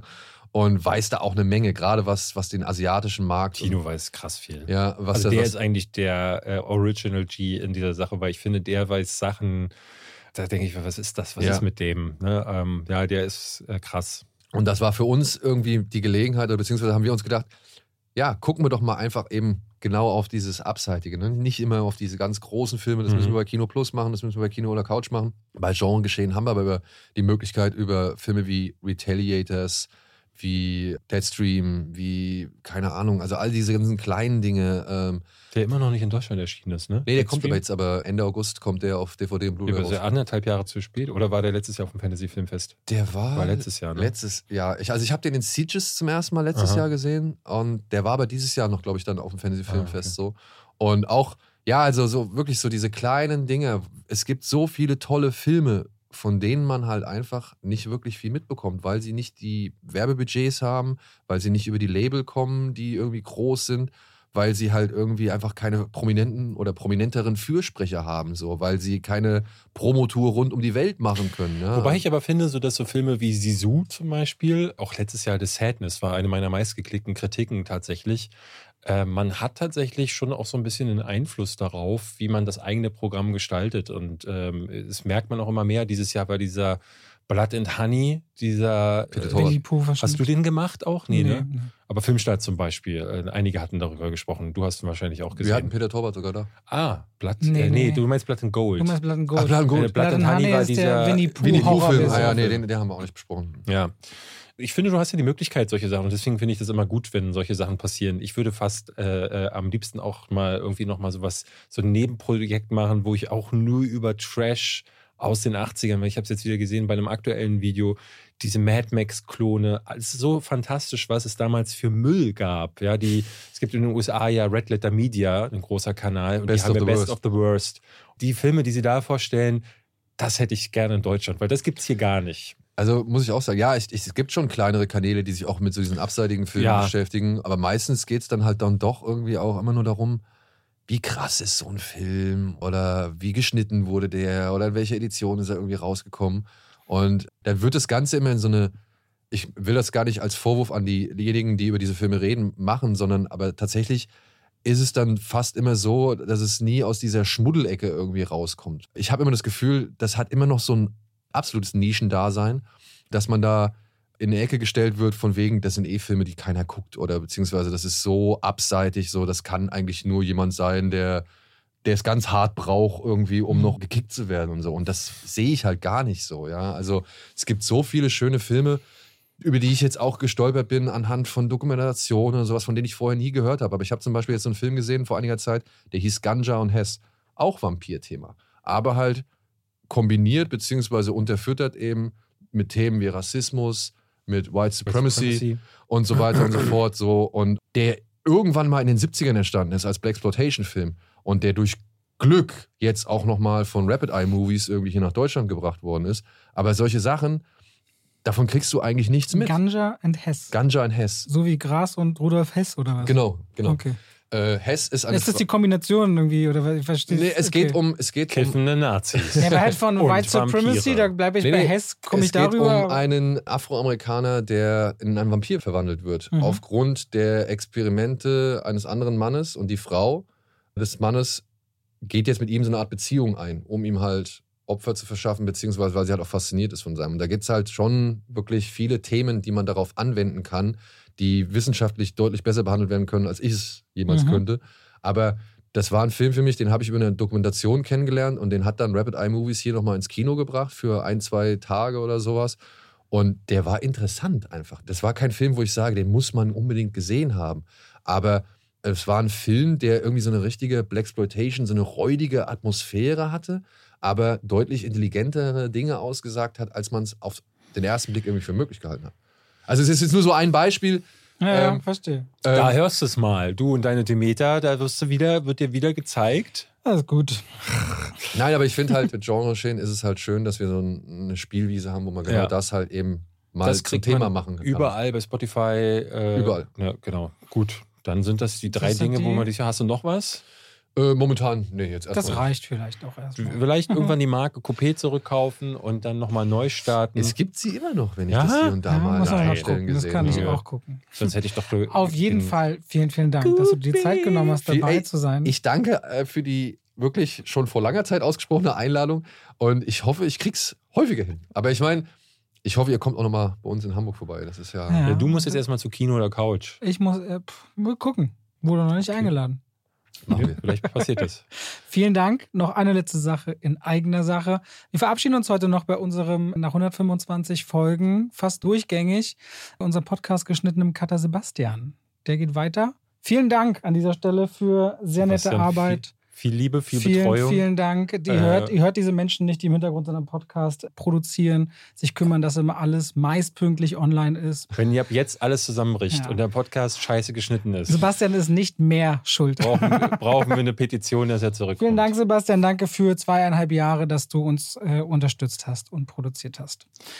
Bis nächste Woche, liebe Leute, da hören wir uns wieder. Dann hoffentlich mal Dann wieder, wieder pünktlich. Donnerstag, oder? Ja. Naja, und wir bringen euch unter anderem Gel Gedum mit. Da wird David schon wieder schimpfen über Action auf Den Netflix. muss ich mir ja heute auch noch angucken. Ah, Heart of Stone, ja. Äh, ja ich hab. Ich, Gut, wir reden. Schlag- Wir, Sag jetzt, nee, sag Wir jetzt reden bitte nächste nicht, Woche dass weiter. du dich auf den Film vielleicht ein bisschen freust. Nee, ich hab sag den schon mal Tschüss bis Ja. dahin. Macht's gut, bis nächste Tschüss. Woche. Tschüss.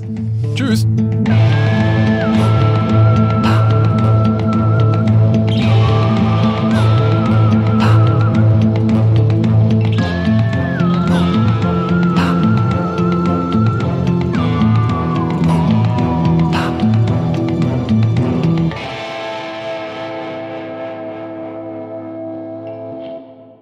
Und damit schalten wir raus aus dem Podcast und rein in die Werbung. David, Ich trinke noch. David, ja, David. ja. Wir haben ja. gerade über was gesprochen. Du hast gesagt, oh, du tust dich so schwer damit, ne?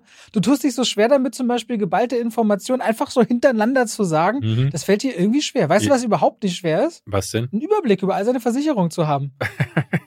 Schöne Überleitung. Aber wie, wie bekomme ich diesen Überblick? Das ist super einfach. Kennst du die Clark-App? Kenne ich ja. Ja, Clark, C-L-A-R-K. Mhm. Haben wir schon im Podcast schon manchmal drüber gesprochen. Ja. Das ist eigentlich super einfach. Du kannst da innerhalb von wenigen Minuten einen Überblick über all deine wichtigen Versicherungen haben. Und das Schöne ist daran, auch wenn du mal was ändern musst oder was geändert werden soll, das kann alles Clark für dich machen. Denn die haben Versicherungsexperten, die durch tausende Tarife durchscannen können, welche Versicherung für deinen Lebensstil genau die richtige ist. Also David ist ja so einer, der, wenn ein Fahrrad, wenn er mal fährt, vielleicht auch mal umfällt. Da braucht man eine andere Versicherung als jemand, der nur viel zu Hause auf der Couch sitzt beispielsweise. Und Und Clark kann das alles für dich möglich machen. Da kannst du deine Versicherung auch hochladen, da können die geprüft und gecheckt werden. Ist es genau für dich das Passende? Wichtig ist immer zu wissen, dass man dann sein Versicherungsmandat auch überträgt auf Clark. Das ist in der Versicherungswelt so gang und gäbe, nichts, was die jetzt erfunden haben. Das heißt, dein bisheriger Versicherungsvertreter, wenn es jetzt eine Unfall oder eine Haftpflicht oder eine Krankenkassenversicherung, also eine Gesundheitsversicherung ist, dann ist natürlich klar, das Mandat wird übertragen auf Clark, aber kann man auch jederzeit wieder kündigen und ist natürlich kostenlos. Und wenn ihr jetzt Clark ausprobiert, ihr findet natürlich alle wichtigen Infos und Links in den Show Notes, dann kriegt ihr sogar einen Shopping-Gutschein im Wert von 30 Euro, wenn ihr zwei von euren bestehenden Versicherungen hinzufügt. Pechschwafel 54, also Pechschwafel 54 als Ziffern das hintereinander und dann ist dieser Gutschein euer, insofern ihr natürlich zwei Versicherungen eintragt. Und das könnt ihr natürlich dann verwenden oder diesen Gutschein für Apple, für Ikea, für Amazon, whatever ihr gerne wollt und braucht. Und Clark ist da ein ganz einfacher Begleiter, um bestens abgesichert zu sein. David? Hast du Lust, mal drüber zu schauen? Weil dein Lebensstil, der könnte ja bestimmte Versicherungen nach sich ziehen. ich glaube, ich mache das mal, Robert. Danke für den Tipp. Bei welcher App? Bei Clark. Ganz einfach. Vielen Dank und damit schalten wir raus aus der Werbung zurück in den Podcast.